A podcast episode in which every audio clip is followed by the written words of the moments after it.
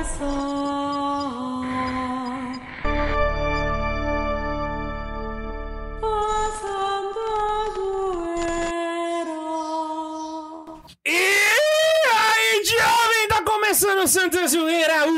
podcast mais quente dessa internet. Eu sou o Guilherme K2 Eu sou Ian. Eu sou o Jean. e hoje nós vamos...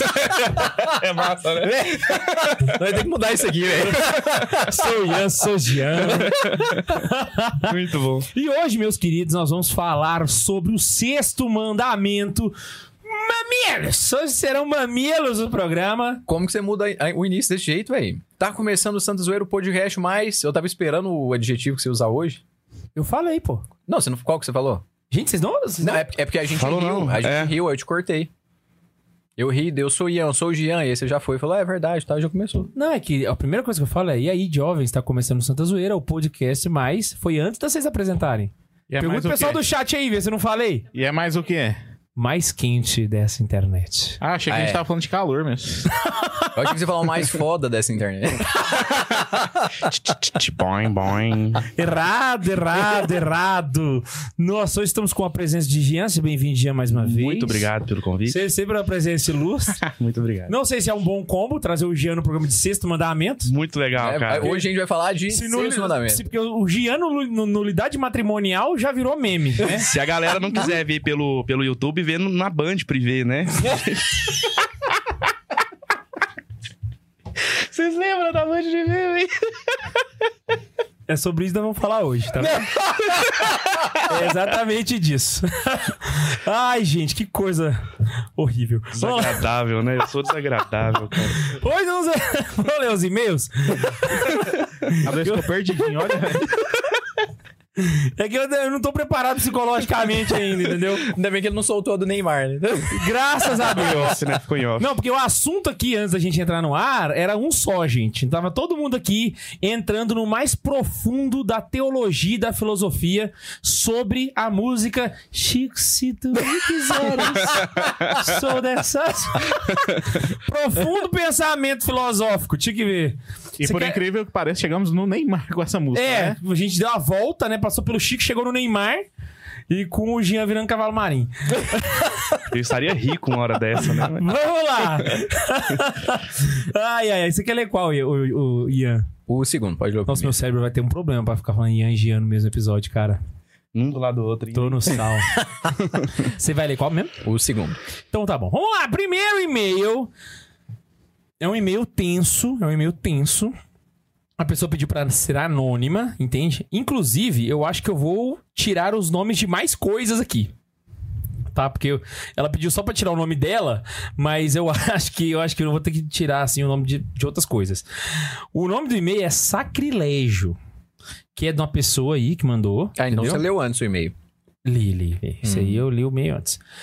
Aí ele, para conhecimento de vocês, sou a fulana de tal, que é de uma cidade aí, né? E o bispo dela tem o mesmo primeiro nome do nosso bispo. Então, é Dom Frei Ah, João. não, dá pra falar o estado dela. Pelo menos, vamos dar pelo menos uma. Não, ah, não, Deus caroneiros que se vira pra descobrir. Boa, mas te- nós tem dois bispos. Não, nós mas- tem dois primeiro nomes. Dá Não, mas eu fa- eu Mas falei. no estado, no estado tem umas cinco dioceses, velho. Joga o nome do estado aí. Não, mas a probabilidade de ter Dom Frei João. com, com o mesmo nome que o nosso é muito pouco, não? É, Dom Dilma acho que é só um no Brasil, né? Exatamente. João já tem muitas opções. né? Tenho 19 anos e atualmente sou estagiária no MPPR. Revelou o estado. Você tava esperando, né, velho? Que merda. Eu sou muito burro. Vai lá. É Agora- Paraná. Agora o, o castelo de carne foi por água abaixo. E ela fala assim, vírgula, agora o que vocês podem ler. por que, que ela mandou isso então, velho? Nossa, véi. Hoje, domingo, 17 de setembro, foi comemorado o Jubileu de Ouro, os 50 anos de nossa diocese. Tinha tudo para ser uma comemoração incrível, mas para começar, não foi bem planejado. Eles acharam que daria tudo certo, mandando os ministros, coroinhas e cerimoniários, dependendo do lugar, se chamam acólitos, no meio da arena do parque de exposições a partir das 16, sendo que só começou a pegar sombra após as 19. Ô, louco. Resultado: vários coroinhas precisaram de atendimento médico durante toda a celebração. Mas até aí, tudo bem. Nossa! até aí, tudo bem. Os coroinhas, Todas as de- coroinhas, né? os coroinhas quase morreram. Foda-se. Caraca, velho. Os coroinhas tava tudo virando shark, né? Carne de sol e tal. Foda-se, não tem problema. Até aí tudo bem. Até aí, tudo bem. Tiraram, ti- tiveram apresentações de música e algumas apresentações artísticas. Até que disseram que íamos iniciar o ápice da nossa tarde. Todos em expectativa para a missa. Iniciam as entradas dos padres com os diáconos por ordem de paróquia. Mas por que deixar só eles entrando, não é mesmo? Colocaram uma companhia de dança para ficar dançando no corredor enquanto eles entravam e tomavam seus lugares. Mas até aí tudo bem, não, minha filha? que que é isso? Tudo bem onde? Ai, velho. Nossa, eu, tô ficando com medo desse e-mail. Porque você, mas até aí tudo bem, já tem coroinha morrendo. E já... Ao menos na procissão de entrada, o bispo com a equipe litúrgica não colocaram o povo dançando. Iniciou a missa, tudo ok, tudo não. Não tá tudo ok, não. Aí passaram um vídeo contando toda a história da paróquia para então seguir com a missa. Após a comunhão, chamaram um monte de políticos e outras pessoas para dizerem, fazerem discursos. Nesse momento, muita gente começou simplesmente a ir embora. Em seguida, começaram uma música de Espírito Santo e entraram os dançarinos novamente. Depois da comunhão, começa discurso de política e chama uma banda. É um. É, um- em vez de ser uma ação de graça, vira uma ação de desgraça. né? Virou um comício o negócio. E até aí tudo bem.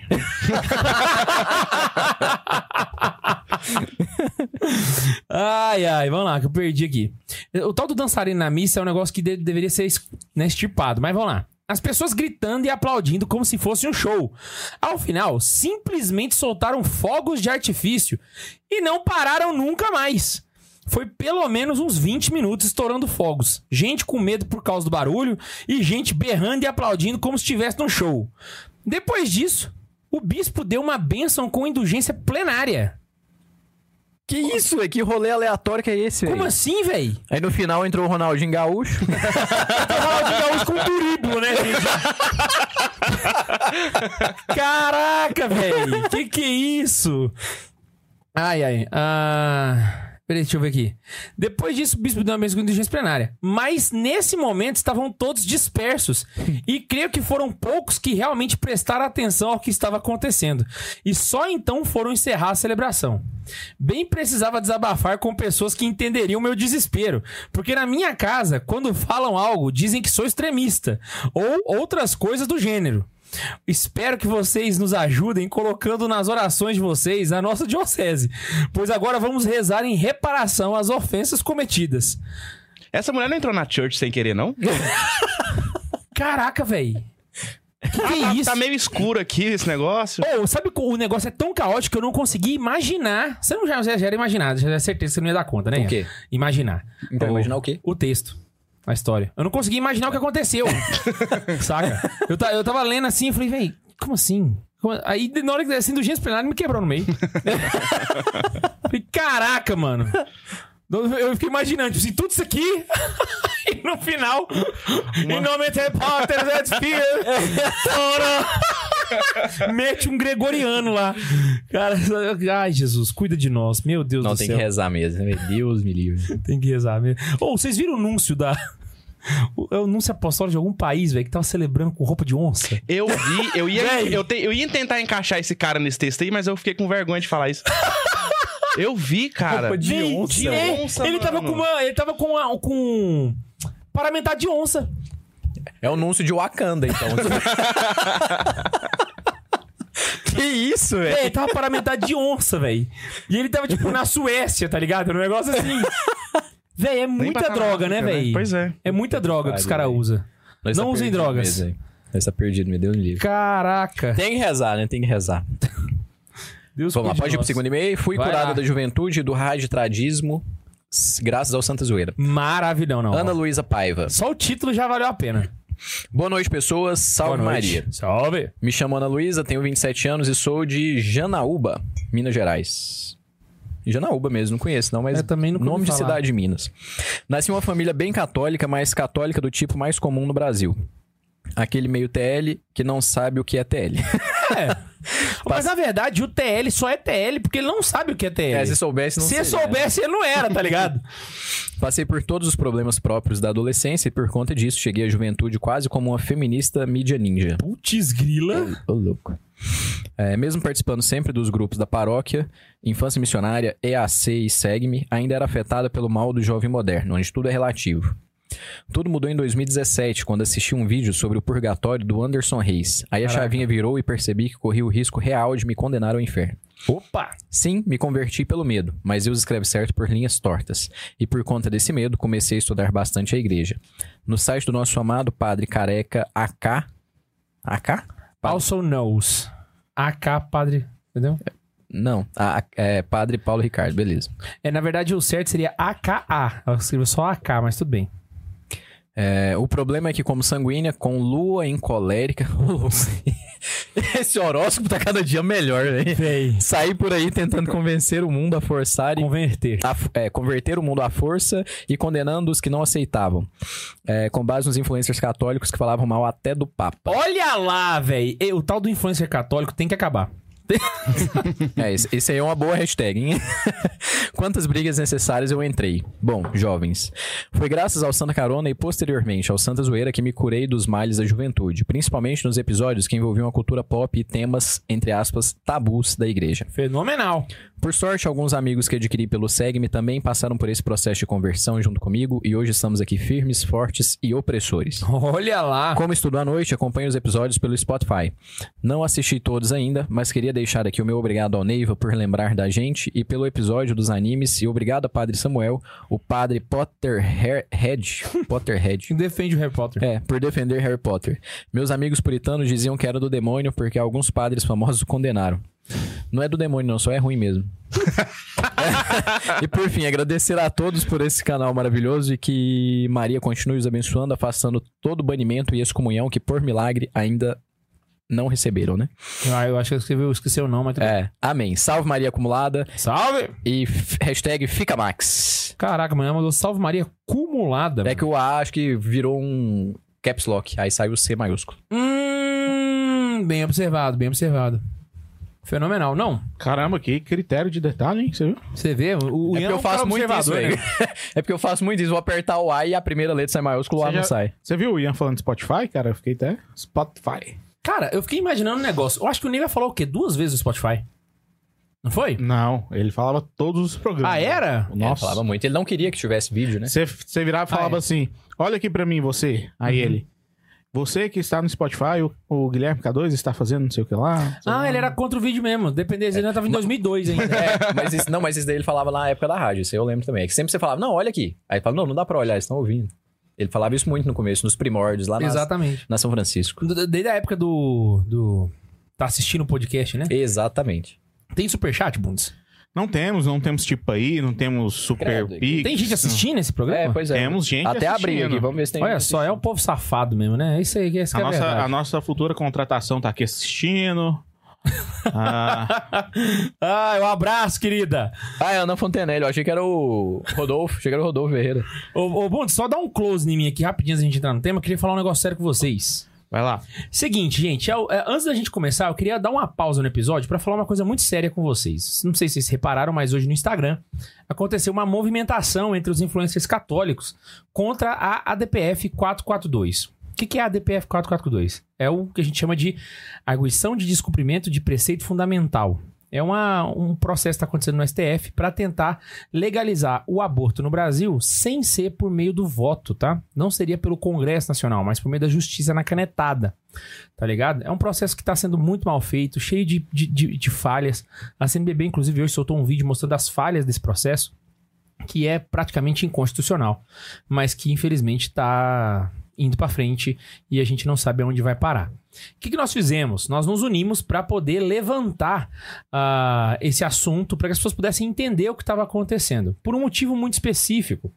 A ministra Rosa Weber disse que ela vai votar essa, essa DPF antes da sua aposentadoria. E ela aposenta na semana que vem. Exatamente. Nós temos exatamente até semana que vem para protestar contra a DPF 442. E ela marcou para a madrugada de hoje o início da sua votação, que vai acontecer a partir né, de, da manhã de amanhã, basicamente, né? Então amanhã é o dia onde ela vai colocar a sua votação.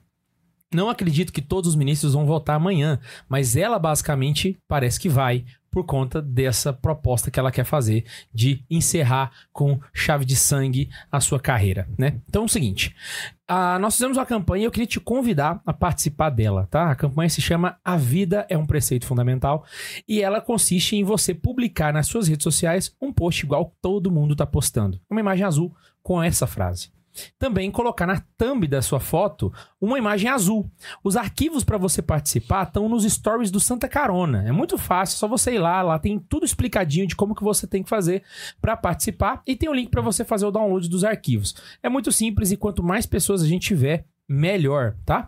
Eu queria também te convidar a divulgar essa campanha para que mais pessoas possam ter acesso. Nós tivemos a adesão de muita gente, não só influencers, nós tivemos veículos de imprensa que aderiram, a Canção Nova, a CI Digital, a Promocat entraram com a gente na campanha e vários outros, desde de pessoas simples, sabe, que nem são influencers, mas que colocaram nas suas páginas. Por isso que eu queria estender para todos os caroneiros o convite para que a gente possa se unir, afinal de contas, provavelmente na próxima semana não, há, não vai haver nenhuma discussão mais importante do que essa na nossa vida, tá? Então, nesse momento, não tem mais trad, não tem mais carismático, não tem mais protestante, não tem mais nada. Agora só tem provida, tá ligado?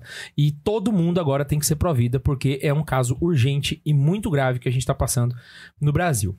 Fechou? Então é isso. Queria muito pedir a ajuda de vocês. Se você ainda não fez, enquanto tá ouvindo esse episódio, pega seu celular, vai lá, resolve isso, entra na campanha e vem lutar com a gente. Fechou? Pau na máquina!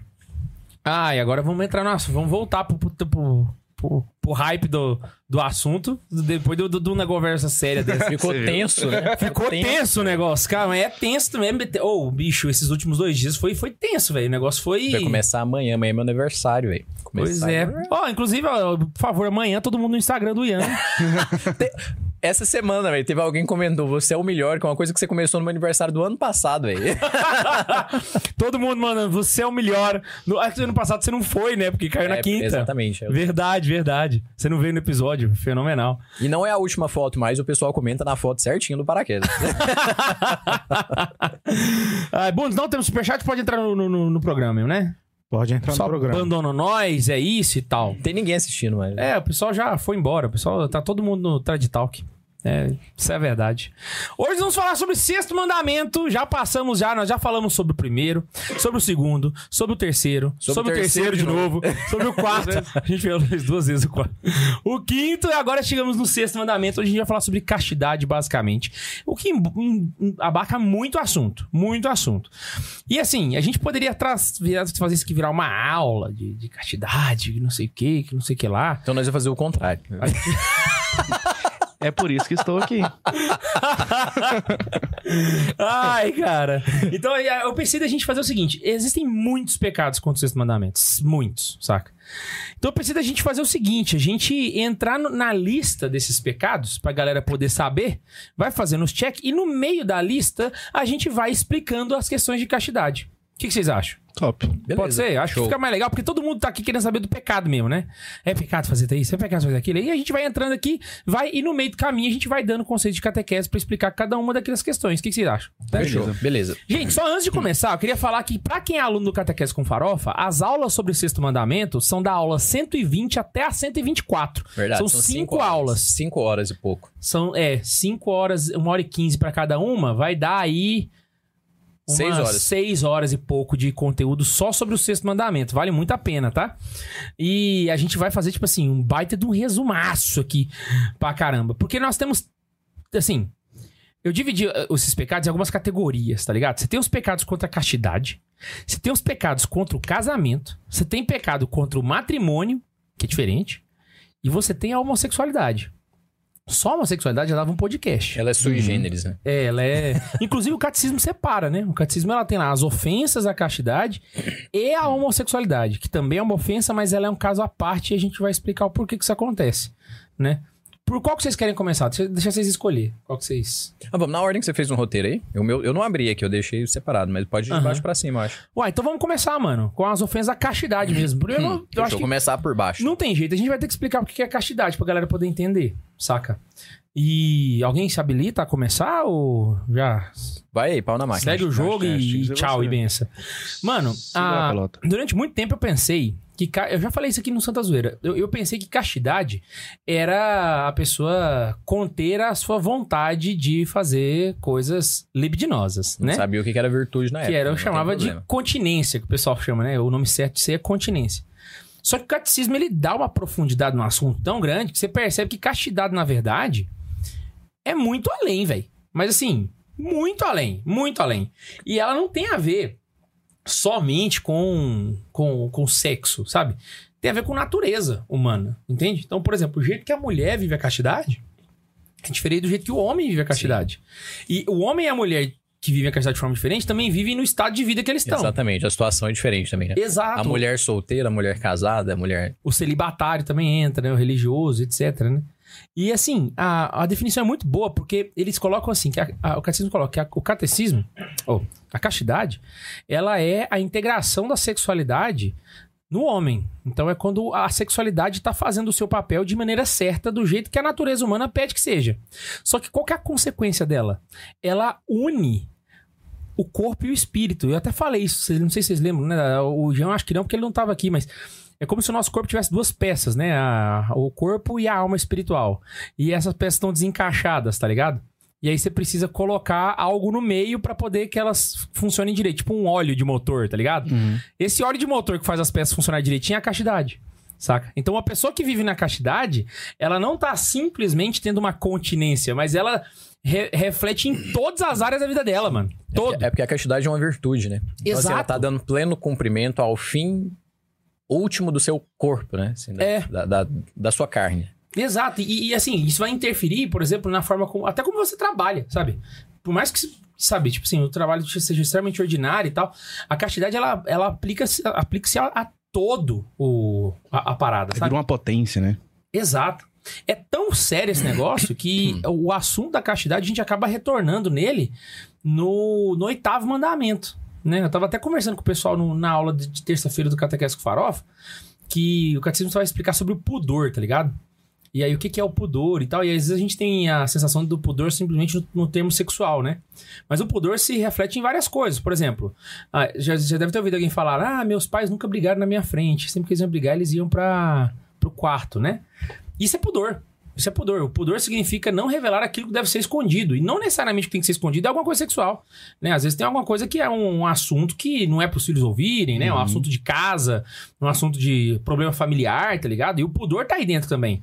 E a- uma vez que a pessoa vive o pudor, ela não vive só o pudor sexual, ela vive o pudor em todas as áreas. A castidade é do mesmo jeito, saca? Uma hora que você coloca o seu corpo pra funcionar do jeito que ele deveria, sabe? Ah, a partir do momento que você consegue entender isso, toda a sua vida vai sendo. Como é que eu posso dizer? Ah, abraçada pela castidade, né? Então, basicamente, ah, para que a pessoa consiga viver a castidade, o catecismo dá cinco, cinco tópicos, né? E eu achei muito bom porque, assim, é- é- ele dá literalmente um tutorial, velho. Dentro do catecismo tem um tutorial de como ser casto, basicamente, né? E ela vai ensinar que, o primeiro, você tem que ter a virtude da temperança. Castidade, ele é uma virtude que tá dentro da virtude da temperança. Sim. A galera que tá esquecendo aí tem as É, que aí volta pras cardeais, né? Exato. Então, as virtudes cardeais é só o agrupamento de várias, cate- várias, várias virtudes. Então, É como a- se fosse subtópico, né? Exatamente. O, a castidade tá dentro da temperança, né? E aí, olha só os- a, a parada, mano. E aí, eu queria que a gente comentasse cada um delas, porque eh, aqui tá muito amplo, e aí a gente podia aplicar em casos concretos, né? O primeiro deles fala: você não consegue secar se você não se conhece a si mesmo. E isso, mano, é uma das coisas que, assim, eu vejo o pessoal falar muito pouco na- nas palestras de castidade. Sabe, você tem que se conhecer a si mesmo. E como que eu faço pra me conhecer? Nossa, vou ter que gastar rios de dinheiro agora com psicólogo pra ir lá e me conhecer a mim mesmo e tal. E, bicho, a igreja milenar já, já fala pra Já galera, velho. É fácil resolver. Todo dia de noite, mano, faz um exame de consciência, velho. O exame de consciência é um exercício diário pra você poder se conhecer. Olhar pra si mesmo, né? E aí você começa a perceber quais são os seus defeitos dominantes, quais as suas dificuldades, sabe? Então você percebe, poxa, né? Talvez eu. Tem gente. Por exemplo, usar celular no banheiro é, é pecado? Depende. Pra uns sim, pra outros não, entendeu? Pra você, como é que você vai saber? Exame de consciência. Nossa, usar celular no banheiro é muito peculiar, hein? Não é, mas é tipo assim, é uma coisa que poderia ser um pecado ou poderia não ser, entendeu? O que vai alterar é o jeito que a pessoa usa que- o, o- Então, não, eu tô falando assim, é tão natural que. Pô, por que Pois que é. usar celular no banheiro vai ser Algumas, pecado, algumas pessoas precisam de um gatilho só, né? É. Exatamente. Então, assim, se a pessoa se conhece, ela sabe. Então, tem muita coisa que eu vejo o pessoal mandando na caixinha de perguntas, né? Falando assim: isso aqui, tal coisa é pecado? Eu falei, cara, eu preciso te conhecer, porque depende de você. E mais, mais do que isso até, assim, por que, que a, a, a gente volta tendo o que você tinha- dito, né, no começo? Por que, que a gente fica com aquela ideia, assim, de que, nossa, a castidade é a continência, né? A gente coloca como se fossem sinônimos, né? Castidade e continência. Porque a gente não tem a noção do que, que é a virtude da castidade. A castidade é uma virtude. E o pecado contra essa virtude já entra no. já- é um pecado, né? Porque assim, você. Se você não tem a virtude, beleza, você pode estar lutando pra tê-la. Então, não necessariamente você tá pecando. Você pode simplesmente não ter a virtude. Pode estar no marco zero. Você é o jovem rico. O jovem rico ele não tava pecando, mas também não tinha virtude. Exato. Então ele tava no zero a zero, né? Só porque quando a gente fala da virtude da castidade, então a gente esquece uma, um- uma coisa oposta. Nossa, velho, a gente tinha que ter esse episódio aqui, que é o de liberdade, hein? Porque a gente faz as coisas porque a gente deve fazê-las, porque nós sabemos que elas são boas e porque nós as queremos, ou simplesmente porque a gente sabe que elas são boas pra nós. E nós não queremos porque nós queremos, nós queremos porque são boas. Exato. Então, nós sabemos querer querer. É tipo, é, é- é meio filosófico esse conceito aí, mas é porque. Onde que eu tô querendo chegar com isso, né? Porque na questão da, da virtude da castidade, quando a gente simplesmente não faz uma coisa porque alguém nos diz que a gente não pode fazer alguma coisa, a gente não entendeu isso e a gente tá fazendo por voluntarismo. Aí não tem virtude da castidade. Aham. Não tem pecado, mas não tem a virtude da castidade. Então, ah, não pode fazer. usar o celular no banheiro. Não pode usar o celular no banheiro, deixa o celular fora do banheiro, entra lá no banheiro e tal. Não tô pecando? Talvez. Você pode pecar também por pensamentos, por, né, por outras formas ali, já que o, o problema vai estar lá. Só que na cabeça de uma pessoa voluntarista, fala, não, deixa o celular de fora, então quer dizer que não tô pecando. Exato. Isso é o voluntarismo. O voluntarismo é, enfim, é, é- é mais ou menos isso, né? Você fazer o que alguém te diz sem você saber o porquê ou o motivo de você estar fazendo, ou então porque você quer, você quer fazer aquilo. É uma execução mecânica. Exatamente, né? Não, não exatamente. tem espírito no que a pessoa tá fazendo. Ela tá simplesmente fazendo porque ela tá fazendo. Tá cumprindo o manual, né? É o problema da falta de catequese, né? Então, por exemplo, eu vejo muita gente que fala assim: ah, eu tenho que rezar o texto todo dia. Por quê? Porque o palestrante tal falou. Mas eu não sei os impactos na minha vida. Eu não sei pra... por quê. Sabe? E a fé católica, ela é uma das únicas religiões no mundo que tem, que, que tem como base principal o questionamento filosófico. Você tem que rezar o texto todo dia. Por que, que eu tenho que rezar o texto todo dia?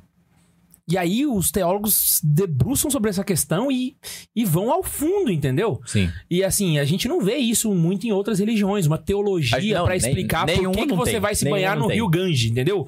Os, os hindus não têm essa parada, sabe? Por que você vai saudar a Meca tal hora? lá? Exato, exato. Né, eu vejo, e, inclusive, a, a- crítica das pessoas, né, que a fé católica ela não é racional, né, que é simplesmente alguém mandando e os outros obedecendo, é típico de alguém retardado, tá? É. Porque não, o- conhece o, fé Olavo de. Carvalho falava disso, que a Igreja Católica é a única que conseguiu juntar a sua.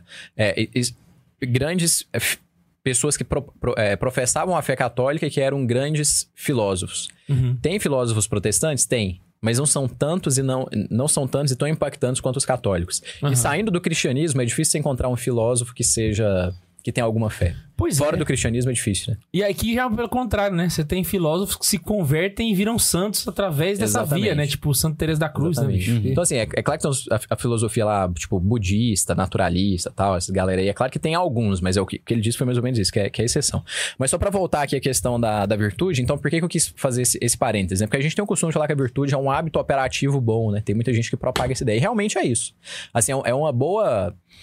É uma boa descrição. Mas se a gente for olhar a fundo mesmo, no, no- no profundo ali do que que é virtude, ela é um pouco mais do que isso. Não é só um hábito operativo bom. Porque um hábito é um costume. Operativo é porque você pensa pra executá-lo. E bom porque ele é bom. Só porque a virtude ela entra no querer também. Então eu quero. Por quê? Porque me faz bem. Porque é bom. Porque é, Porque eu pensei e refleti que é bom e porque eu sei o que é o bem. Me ajuda a chegar no meu Então ela é um pouquinho né? mais ainda. Essa é, um, é, é- é, tipo, é um hábito operativo bom, é um excelente conceito, assim, do que é virtude. Mas é até mais do que isso. Eu Se a acho- gente for aprofundar, né? O que eu acho engraçado é que, assim, hoje a gente tem muita gente que estuda psicologia, entende? Pra falar do autoconhecimento, da importância do autoconhecimento. E, bicho, há dois mil anos a igreja lá faz o exame, de consciência. velho. Exame de consciência, exame de consciência. Nem existia psicologia na época. A igreja tava, faz o exame de consciência todo dia. E isso que o, que o Ian tava falando também, isso tudo que você falou, acrescentado da graça de Deus, né? Você, é, você alcança a virtude também devido à graça de Deus. Eu tava ouvindo o Francisco Fauzi, ele falando, Santo Agostinho, a, a pior, talvez não a pior que fala, mas a luta maior que ele teve de- depois na, da tentativa da conversão dele foi a questão da, da castidade, né? Porque ele vinha de uma vida desregrada e tudo mais, de prazeres e tudo mais. O, o que ele mais sofreu foi em busca dessa castidade. E ele disse: é, alcançar a virtude é, com os meus próprios méritos, mas também com a graça de Deus. Você pode fazer tudo isso que o Ian falou, mas se você também não pedir a Deus a graça de ter essa virtude também, você não, não vai Não alcançar. vai. Ah, inclusive, cara, eu vou até pegar meu cartão porque eu, eu tenho que. Eu quero citar uma parada que eu. Putz, eu vou, eu- vai ser no final, vai ser no quinto ponto, eu preciso citar, porque velho, é, é foda, é foda. Vamos lá. A segunda é a prática da ascese adaptada às situações em que se encontra. A ascese é a penitência, né? É a vida de, de, de penitência, de disciplina, né?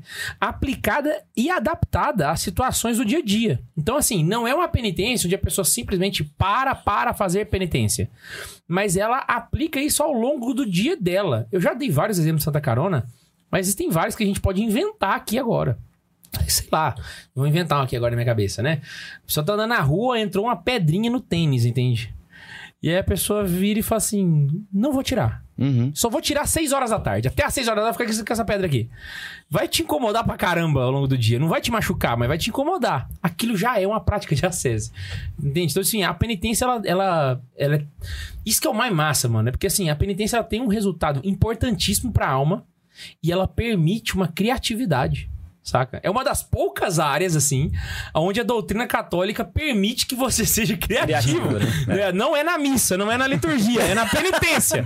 Pode dizer penitência pode ser criativo, entendeu? Talvez a pessoa que ficou lá naquela missa daquela, daquela, daquele texto lá, Na pecuária. fazendo uma sese, né? Vou ficar aqui nessa porra, mas Os coroinha lá, tudo de penitência, desmaiando, coitado. Caraca. o padre entrando mortal.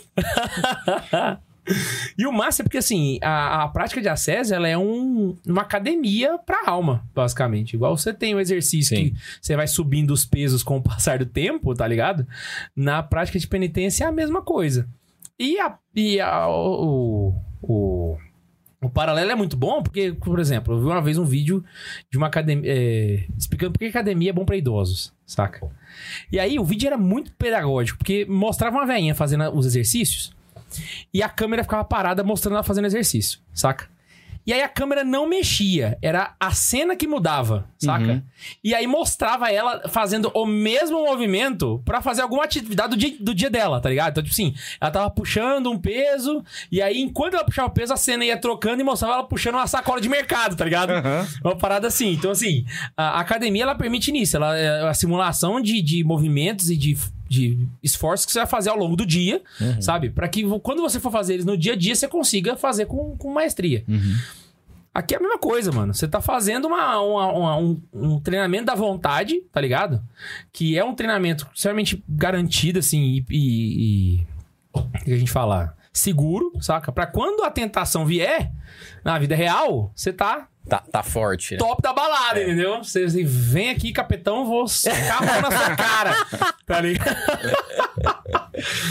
Por isso que é bom a galera tem- tem- entender que, tipo assim, a, a luta contra o demônio, ela acontece coração, obviamente. Mas sem penitência. Não, não, não dá. Uhum. É, velho, é tomar um pau. É a mesma coisa que você pegar e você conversar com o seu técnico todo dia seu treinador de Muay Thai. Você senta e conversa com ele todo dia. Só não Só que treina, você né? nunca dá um soco no. no, Um saco lá, no, né? no- você não é, entendeu? Você- Um saco de É, eu- areia, né? Eu, lembro, eu lembro de um santo que falava assim: que um dia sem mortificação era um dia perdido. Exato. Você chegar e falar assim: não, eu, eu- você, você vai lutar é, no campeonato? Vou, vou. Você tem treinado? Ele, olha, todo dia eu sento no barzinho e converso com o meu treinador. e ele, me, e ele me briga- fala tudo que eu tenho que fazer. Tem uma briga no estádio, o cara coloca você pra brigar lá, você apanha igual condenado, mas você não faz Muay Thai, pessoal, só conversa. Eu- Na só, cabeça só a eu teoria, sei né? todas as Teoria, teorias, né? entendeu? Mas na prática... eu não- Ah, e a mesma coisa o inverso também, né, velho? O cara que faz penitência, mas não reza... É o cara que treina sem treinador, tá ligado? Ele tá lá hum, socando a parede igual um retardado. e- É bem o ponto que o Jean falou ali, de não pedir a graça de Deus. né? Acho que vai virar um super-homem, né? Exato, velho. Exato. Bicho, eu adoro essas analogias. Muito boas. Terceiro. Terceiro, e agora eu queria ler aqui, porque realmente é a hora, é a hora Ué, da... era no quinto? É, eu mudei de ideia. Ah, vai ser agora. É a, a terceira é obedecer aos sacramentos. Saca? Que é basicamente, aqui eu posso resumir os, os sacramentos mais comuns no nosso dia a dia, né? A missa e a confissão. E na aula de terça-feira eu li um trecho de Santo Tomás de Aquino que tá no catecismo, no parágrafo 2522. 20, não, 2520. E, cara, olha o que, que esse cara fala. E o melhor é que, tipo assim, ele fala uma verdade filosófica, muito verdade. Só que ele tem um um quê poético do negócio Tem que um fica tchan. bonito demais, velho. Porque Santo Tomás, ele é tá, tá, tá, tá, tá, tá. Santo Agostinho, não. Ele dá uma, sabe, umas, sabe? Dá uma ele- floreada, né? É, ele O dá cara uma tem um molejo floreada, diferente, né? Que que é isso? Nem eu falava que ele era melancólico. Eu acho que faz sentido, que ele tem todo um São João de ser, entendeu? É. Ele podia falar igual o Santo Tomás, mas não. Ele, olha só. Por isso que ele pegava mulher, né, velho? Deve que tinha uma lábia louca, né? Olha lá. Eu julgava que a continência dependia de minhas forças. Forças que eu não conhecia em mim. E eu era tão insensato que não sabia que ninguém pode ser continente se vós não lhe o concedeis. E sem dúvida, mo teríeis concedido, se com meus gemidos interiores vos ferisse os ouvidos e com firme fé dispusesse em vós minha preocupação. Salve de palmas. Que isso. Que treco lindo, mano! Caraca, velho. E é, resumindo, se eu soubesse que era só rezar, sabe? Eu, tipo assim, a- a- ele, tipo assim, eu era retardado de achar que por mim mesmo eu ia conseguir alguma coisa, tá ligado?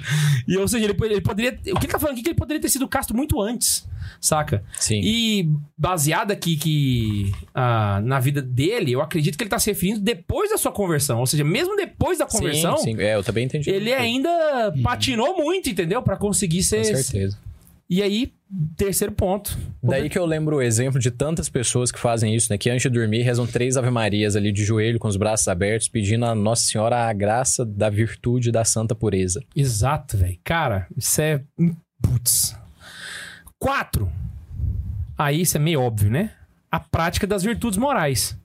Só que aqui ele tá falando de maneira ampla. Não é só a virtude da castidade. Saca? Então o que, que ele tá querendo dizer aqui, o catecismo? Que se você vê uma injustiça, por menor que seja, sei lá. Vou dar um exemplo aqui. Você tá jogando War. E aí, motivado por estar perde- perdendo, você começa a negociar com você de roubar no jogo. É um, um pecado idiota. Um pecadinho Ah, é pecado? Eu também sou a favor de que não é pecado.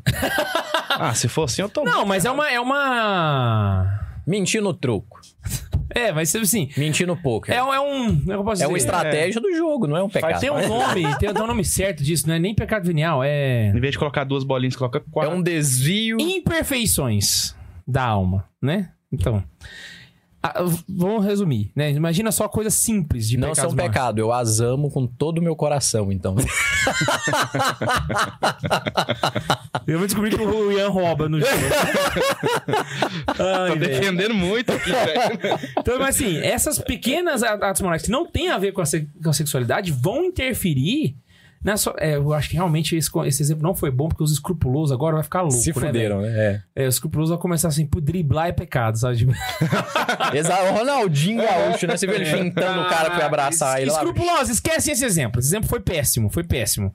Mas imagina uma virtu- um, um, um, um defeito besta, saca? Vamos ver, o cara a devolveu... fila da lotérica. É.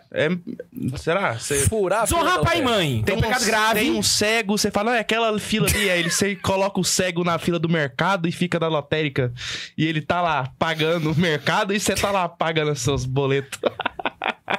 você nunca fez isso com cego, não, velho. é muito bom, tô brincando. É aqui, meu filho, é aqui. Pode entrar aí, senhora. É aqui. Com Nada, mano, do nada. Do nada me meteu essa, cara. Eu nunca fiz isso, não. Só deu ideia, né? Obrigado, obrigado por lembrar. O cancelamento vem. Sei lá. Mas dá Pra quem ficar assistindo Léo Lins, É o Léo Lins aí, é o Léo Lins aí. próprio, né? O, o Léo Lins da igreja católica. então, assim, essas práticas morais que não têm a ver com sexualidade interferem na sua castidade no fim das contas, entende? Porque a sua prática de moralidade está deturpada, sabe? Então a igreja pede para que você viva todas as virtudes morais, para que todas elas vão ah, ajudar para que você consiga atingir a castidade. Isso é um ponto interessante porque às vezes a gente tem a impressão de que cada virtude está separada, tá ligado? É o contrário, né? E exatamente o que a gente listou, a gente faz é castidade é castidade, ah, é justiça é justiça, prudência é prudência. E não, mano. Você tá todo conectado. É um Megazord. É um Megazord ali. Então, a- as virtudes é, cardeais é, por exemplo, os membros superiores, membros inferiores. O outro é o intelecto. É, tipo, nos membros superiores, tipo, ah, na virtude da temperança. Você tem lá um- é, diversas falanges, né? Falange mesmo, esse- o, o osso É, eu dedo, acho né? que é. É, enfim, você tem lá a virtude da, é, da castidade, tem a, a de a, a do alcoolismo lá, a virtude de não se embebedar. Né? Caralho, tá fugindo tudo aqui. Eu tô, eu tô preocupado que o Vasco fez o quinto gol aqui, né? Tá só 5x1 o jogo. Apitou a notificação aqui. Então, enfim, isso daí é como se fosse um Megazord, né? A gente tá trabalhando ali por partes, né? Nos membros, quer dizer, nas- na, na virtude da Que nem o. Jack. Stripador. Por partes. Então quer dizer que se a gente tá conquistando uma virtude, a outra também tá andando junto, né? O- É. O, o Megazord tá ficando completo ali, né? Exato. Não é de parte, ah, tipo, ah, agora eu vou mirar nessa virtude aqui, aí a outra eu deixo, né? Tampa a cabeça, descobre o pé. É o contrário, é o contrário. Tenta fazer o. Tá tudo ligado, Tenta tá fazer tudo o jogo conectado, completo. né? A gente só lista pra ficar fácil de, de aprender. Mas na vida real estão todos ligados uns com os outros. E o quinto, que é o que eu ia ler aqui, o negócio de Santo, de Santo Agostinho, é ser fiel na oração. Quem reza se salva. Quem não reza se condena. Castidade não vai ser diferente. Você nunca vai conseguir, se não, ferir os ouvidos do Senhor, igual Santo Agostinho. Nossa, Olha que, olha exagerado, que né, bacana, você falou a mortificação na oração. Pra pra algumas pessoas, às vezes, rezar um terço é, é uma mortificação, né? Mas se ela faz com a vontade aquilo que o Ian falou lá, parece um trava-língua de fazer, com querer. Eu fingi que entendi, né? Passou. Querer, querer. É, aí você- reza o terço. Não, mas eu não quero rezar hoje e tal. Rezei ontem, essa semana inteira, hoje eu não posso. Mas você reza pra poder é, ficar mais forte, né? É, talvez no, no almoço, numa sexta-feira, você também é, não come carne. Você tá fazendo uma mortificação. É, talvez a pessoa que come muito diminui a gula, por exemplo, São Zé Maria fala que a gula é a vanguarda da impureza, né? Então, se você vai diminuindo, você vai conseguindo fazer pequenas mortificações, você não vai levar o celular pro banheiro e vai fazer besteira. Você vai conseguir, fazendo as pequenas mortificações, você vai conseguir pequenos passos nas virtudes É, também. porque na hora que você fala assim, porra, eu, consi- eu consegui hoje rezar o terço, não comi carne, não, co- não comi o que tanto de comida que eu queria. Aí chega a noite, ah, eu vou ser um idiota se eu fizer alguma coisa aqui, né? Eu acho que eu vou ter mais forças pra poder segurar a vontade. Ô, bem observado, velho. Não, isso, isso aí Pô, ajuda já muito, conquistei velho. tanto, mano. É, ele vai. Vou morrer na praia. Treinei, treinei, treinei pra chegar na hora do jogo e. É, e não e pra chegar no final do jogo, No né? final No do- final do, jogo. exatamente. Pela, pô, daqui a pouco já passa. Porque assim, a gente vai conquistando nas escolas das virtudes, né? a gente vai, vai procurando conquistar as virtudes, mas acabam que, que muita coisa a gente ainda faz por esse motivo, porque a gente também não é santo, né? Se a gente Uhum. tivesse com a perfeição das virtudes, a gente já tava com o pezinho na cova, né? Mas quer dizer, quando a gente tá, tá conquistando, então, o exemplo da virtude da santa pureza. Eu e a Karine, na época que a gente namorava, quando a gente decidiu levar ali, a, a, a gente decidiu, pô, a gente vai casar, vamos levar o namoro bem e tal, a gente ia na missa todos os dias, porque era uma luta, a gente começou assim, não foi nem por uma convicção, assim, pô, tem que tal. Ah, a gente falou, pô, a gente tem que ir na missa todos os dias, tem que estar bem todos os dias, não tem que comungar todos os dias, nunca pode pecar, né? E aí ia, né? Tipo, aí pecou tal, tipo, não, não pode, né? Tipo, ah, pecou, confessa tal, mas não, não pode, né? Tem que todos os dias tem que comungar. Não é nem, nem sempre é por amor, igual lá no e-mail, né? Ah, me converti por medo, a princípio não tem problema, né? Não tem problema. Aham. O problema não é o dia que você entra, é o dia que você fica. É, ué. Esse é o importante. Não tem problema. Mas o motivo pelo qual você, você continua, né? E aí, assim, a- essa castidade ela vai se manifestar de diversas formas. Tem os celibatários, como a gente falou, tem aqueles que não são celibatários e também se manifesta diferente entre homens e mulheres. E a própria natureza do homem e da mulher dita como é que eles vão viver a castidade, né? Porque a própria sexualidade dos dois se manifesta de formas distintas. Quando você casa, fica mais nítido, nítido ainda, né? Porque a, você começa a perceber no dia a dia, saca? Como que a sexualidade se manifesta nas coisas mais cotidianas possível. E eu vou explicar sem dar um exemplo sexual para a pessoa poder entender o tanto que a- o sexo tá envolvido no dia a dia da, da pessoa, saca? Foi um exemplo que eu vi e eu achei muito bom. Ele falou assim: já reparou que toda mulher tem pavor de ver o marido parado? Você nunca tinha reparado isso? Você senta no sofá sem camisa pra assistir uma série, irmão. A mulher fica louca, louca. Ela entra em pavor. Ela. ela amor, me ajuda a fazer isso aqui. ela, sei lá, pendura a roupa, sei lá. Ela inventa um trem. Ela. Sabe, é o homem ligando videogame. Você vai. Tudo ah, de novo! é uma loucura, é um negócio assim. Ah, meu Deus! é, tipo assim, xinga ela, mas não faz isso. Tá a Karine ligado? se dá perto do horário de eu chegar em casa, ela já fala, onde você tá? Fala, tô aqui, você vai chegar, você vai fazer o quê? Ué, vou trocar de roupa. Não, é porque eu vou precisar que você vai. Eu falei, que isso, não dá nem tempo de Pois é! é uma loucura, mano. Então, tipo assim, por que, que a mulher faz isso, velho? Não sei. Porque a função do homem sexual é prover. E como que ela vê o homem provendo? Fazendo alguma coisa. Trabalhando. Então, quando a mulher vê o homem parado, o subconsciente dela alerta. Ele não tá provendo. Por mais que não tenha nada a ver, por mais que o salário vai cair no fim da conta, tudo, tá tudo de boa, mas ela vê você parado. o- a sexualidade dela alerta. Tipo assim, "Oh, ele é um homem e não tá fazendo o que ele deveria fazer. Então é meio que inconsciente. Pra ser justo, eu vou dar o inverso. Porque tem um exemplo inverso também, saca? Já reparou o tanto que a gente, agora como só, só- tem homens aqui, aí a Laísa tá ali a- e a Fernanda também, né? Cadê a Fernanda? Fernanda saiu. Tá, então. Já reparou o tanto que a gente é mole quando fica doente? Já reparou? Véi, a gente fica com febre. É um caos, irmão. É um negócio. Ai, tô com febre. Ai, não sei o quê. E tipo assim, fisicamente. O homem é mais forte que a mulher. Então é óbvio, é óbvio que por, por razões fisiológicas, que pra gente, uma febre dá pra ser levado com um pouco mais de, de masculinidade do que a gente leva, tá ligado? É claro que você tá com febre e tal, mas não precisava de tanto, sabe? Aquele negócio. Entende? Tanto que, se você for reparar, geralmente os homens solteiros não são tão dengosos assim quanto ficam doentes. Por que, que essa parada acontece? Porque a sexualidade masculina espera da mulher, da sexualidade feminina, o cuidado. As mulheres geralmente cuidam. Então, o homem, quando vê que a mulher não tá cuidando dele, ele se sente apavorado, igual a mulher quando vê o homem parado sem fazer nada.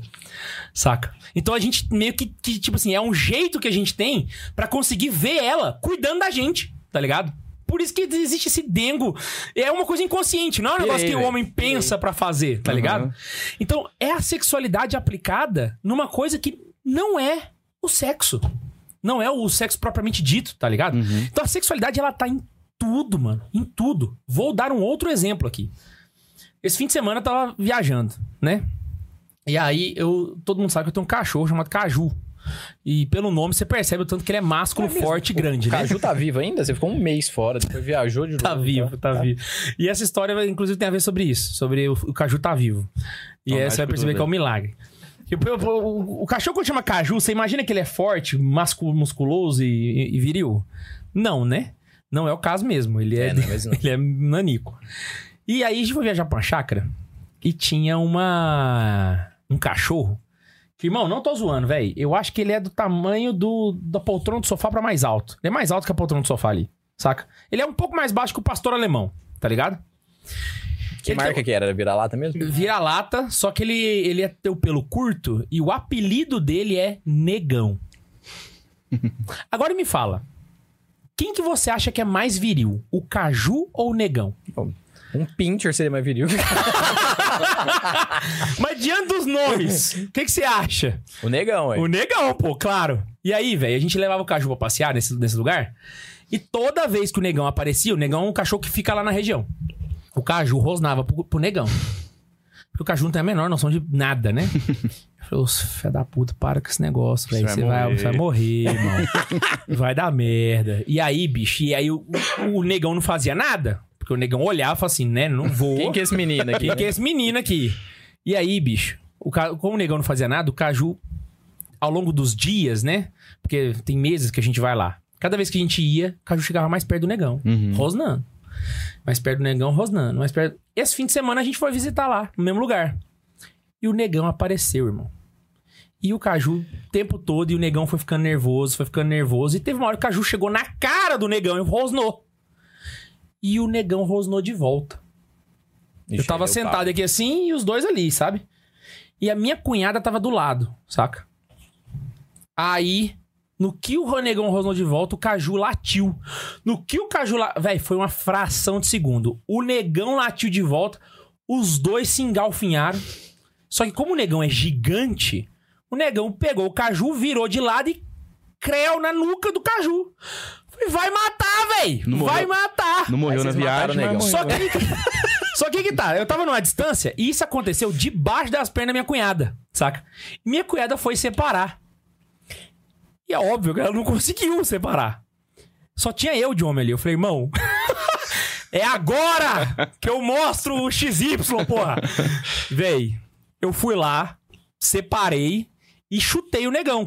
Eu não lembro o que, que eu fiz. Foi um negócio meio de im- impulso. Fa- pe- Separei, chutei o negão pra um lado, sem carinho nenhum. Foi um negócio bem chute, chute mesmo, saca? Ô, Levei o tá Caju pra ouvindo? lá. Cara, eu pensei. Pô, que, peri... que perigosa essa frase do K2 no Ah, YouTube. não, irmão, vai cagar, o cachorro ia matar o meu cachorro, eu fui defender ele. Ai, chama negão. Dane-se. Isso é. Eu escutar o que ele tava falando, agora que eu tô raciocinando aqui. Aí, Isso é, podia ter ficado racismo, né? Não, né? Era legítima defesa que eu tava falando, porque eu não tinha nem escutado o Jean. Ai, velho do céu! Se liga. Esse ato é um ato que envolve sexualidade. Saca? Era uma situação onde o homem tem mais eficácia pra resolver do que a mulher por uma própria natureza do homem. Ou seja, o que faz um homem resolver melhor do que uma mulher essa situação é o fato dele ser homem. Se você inverte a situação, uma situação, por exemplo, quando uma criança machuca, ela vai em quem? A mãe? cuidado. O homem não vai conseguir cuidar como a mãe cuida. Tá ligado? Então, a sexualidade, ela tá em todos os aspectos. Todos. E quando a pessoa não vive a castidade, a vida dela como um todo tá estragada. É as duas peças desencaixadas, tá ligado? Todas as áreas da vida começam a ser ah, penalizadas e, e prejudicadas por conta daquela falta de, de, de retidão sexual, basicamente. sabe? Bacana. O exemplo foi bom, hein? Pensou bem, velho. Foi longo, né? Mas. Não, mas foi bom mesmo, foi bom. Agora vamos entrar nos, nos, Nos pecados. pecados, fato. Eu tava Ô. pensando no Ronivon aqui, mas eu fiquei no dó dele. Como assim, Porque quando a criança se machuca, vai atrás da mãe, né? Vocês conhecem o Ronivon, não? O cantor. Não, aquele rapaz do, do Jota lá, que trabalha. Ele não tem mãe, a mãe dele abandonou ele. Imagina, se ele, ele machuca, aí ele vai atrás da mãe. Aí não tem mãe.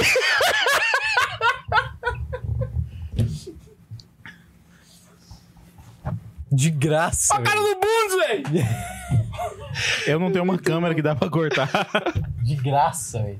Muito bom. Com a hashtag fora de. Caraca, irmão, do Neida! Não, mas. Você tinha chamado Bundes? É, eu falava, vamos só ler o, o, o único tipo aí, superchat que a gente... Nossa, Que a gente mas que recebeu. vergonha dos caroneiros. Primeiro, dá bem-vindo pro Felipe Nunes, que virou membro do canal. Boa. O Danilo, Felipe. que mandou lá da Nova Zelândia. Olha, algum dinheiro, porque eu não sei quanto que é a conversão. Ele pagou pra todo mundo. Acho que não, hein? Nova Zelândia, né? É dólar, não? É dólar neozelandês. Neozelandês, mas vale menos do que o dólar normal. É. Salve Roma, viva o Papa. O Marcos chama de dólar neonazista. Vai bloquear o episódio, safado. É verdade. Vai. Ah, e a gente tá tentando com bastante. Esforço, né? A gente tá tentando muito. E a, Ari... É, eu acho que esse episódio já era. e a Ariane mandou assim: agradecendo o podcast mais pidão e abandonado desse Brasil. Tema necessário hoje e o de semana passada foi um arraso. Viva o amor rei. é o tipo aí, cara. O tipo aí faz velho. isso. Obrigado pelas mensagens, gente. A gente se fica confortado. A gente recebeu mais um agora. Olha! O Jean não manja, mas deixa eu só explicar aqui pro Jean pra, pra algum ouvinte que talvez não saiba, né? O, o tipo aí, ele censura algumas palavras que pra ele são politicamente incorretas. Uma dessas palavras é Cristo. Então a pessoa falou, viva Cristo Rei. Aí vira. Aí ele Viva- substitui a palavra que é politicamente Mentira. incorreta por amor, né? Tipo, você fala, vai tomar no amor.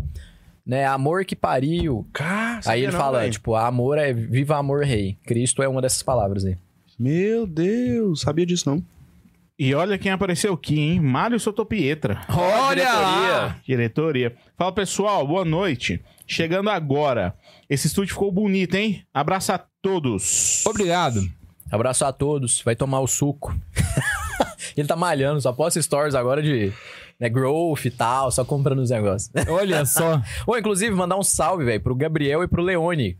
Jogaram FIFA comigo ontem lá no Discord. que que é isso, irmão? O Ian só foi lá jogar. Você... Conta esse negócio. Como é que foi esse negócio? É porque, eu, é porque eu tinha meses que eu não entrava no Discord. Aí ontem eu entrei à tarde. Aí uma vez a gente comentou aqui que ia fazer alguma coisa lá, um canal no Discord de FIFA e, e jogos, né? E CS. Aí criaram o canal e nunca jogaram, né? Aí ontem eu entrei lá e falei, nossa, milagre, você tá aqui e tal. Aí falou, que dia que a gente vai marcar de jogar? Eu falei, ah, bora marcar e tal. Eu falei, eu vou viajar esse final de semana, né? Eu falei, amanhã tem episódio, sexta é meu aniversário, então a única chance é hoje. Você pode jogar, alguém pode jogar hoje? Aí o menino falou, pô, eu posso e tal. Aí surgiu assim. Aí a gente foi e jogou ontem, nove e meia da noite, a gente entrou, né? Começou a jogar uns 10 e pouco. Caraca, velho. Jogamos um FIFA. Choquedo. Faltou o Jean, né, velho? Você podia jogar também. Seu, Bora seu videogame é qual? O 5. Nossa, velho, vamos marcar um então, hein? Vamos. Eu e o Jean, um X1, eu e o Jean. mesmo. Você tem um 5 também? Não, meu é o proporcional do 5 agora. No Xbox, né? Mas é Xbox, eu troquei de videogame. Ah, você comprou o. Proporcional. Você É comprou o Xbox Series, Series S. Caraca, irmão, da hora. Mas ele é mais barato. O que, que você fez com os outros? Um tá lá, um meu vendi. Ó, Vendi não, eu troquei, né? E o que Troquei você ia um trazer no pra outro, cá, aí o outro tá lá. safado? Tá lá em casa também. Mas foi- de- de- É Playstation eu não vendo. Desde o estúdio passado, velho, eu ia estar falando, quando for pro estúdio novo, eu vou levar o Playstation pra nós jogar lá. eu esqueci que hoje, velho. Eu falei pro, pro, pro Leone e pro Gabriel ontem. O Gabriel é do Rio, a gente conversou até ontem. Aí eu, eu falei pra eles, não, amanhã eu vou levar lá. Falei, se não der nada no tema, a gente joga um Bomberman lá durante o episódio e tal. Mas eu esqueci, velho. Caraca. Eu tenho um Playstation 2 e um 3 lá, que era do Bundes. Nossa, doido. Aí o Xbox One eu troquei no, no Series S. Vamos lá. A- amor, você tem uma- um carregador de iPhone aí, por favor? Meu celular está me abandonando. E aí o roteiro tá nele. Mano, vamos lá. Pecados contra a castidade, tá joia? Aí nós vamos passando e vamos comentando aqui o tanto que a gente quiser de cada um deles, beleza? Beleza. Primeiro deles é o pecado do luxo. Pecado da luxúria. Luxúria, da Primeiro banda, deles. né? A banda Luxúria lá. Era uma banda de, de, De forró? Brega? Brega funk, ó. Brega, não, Nossa! forró brega, tecnobrega, alguma coisa assim. Tecnobrega. Caraca. Era tipo de Javu, né? Tecno- Exatamente, exatamente. Tipo déjà vu. Ah, é tipo o que pensa que eu sou. Exatamente. Pera aí, rapidinho. Segura o programa aí que eu tô colocando. Mas a Luxúria eu não lembro as músicas, eu só lembro do nome agora. Eu não lembro o que, que Luxúria tocava. Parece rap, né? É a do Lepo Lepo? Não sei. Não, é. Lepo Lepo é o Psirica, eu acho. Nossa, cara. Elevamos muito o nível da conversa agora. Tem conhecimento vasto do, do, do Ian nesse tipo de música, né? Não, Beijos tô- pro J ao quadrado, meu grupo de jovens. é de lá que eu conheço, hein? A Sanara falou aqui que a banda Luxeiro é do Gordinho Gostoso. Ah, Ah, eu sou um gordinho gostando. Não precisava cansar- cantar também. Ah, é. Falou o cara que cantou Chico Se Tu Me Quiseres no início do episódio, minha cabeça tá cantando até agora. Foi pra gente começar um assunto. Aqui, não, porque é a castidade, minha cabeça. Chico, se tu me quiseres. É porque ele queria falar de, de cavalo marinho. Mas a música é boa, velho. Olha só, cara. Quando você deixa no mudo é melhor. De tudo que você falou, esse é o pior, cara. Não sei se é a música que fala, mas o toquezinho, né? Bonitinho. Ah, tá. Não sei. É a bossa nova, aí não é a Luísa Sons aqui. que inclusive é cheio de plágios aquela música. E ele bateu nela? Ô, louco, Não Você foi? tá não? doido aí? Foi muito A doido, boca né? dela, Mané Braga, tava desse tamanho, velho. A bicha parece que tinha... tomou uma vitamina de abelha, velho. Tanto que tava grande, velho. Eu pensei que ela tinha apanhado. Mas seguimos. seguimos.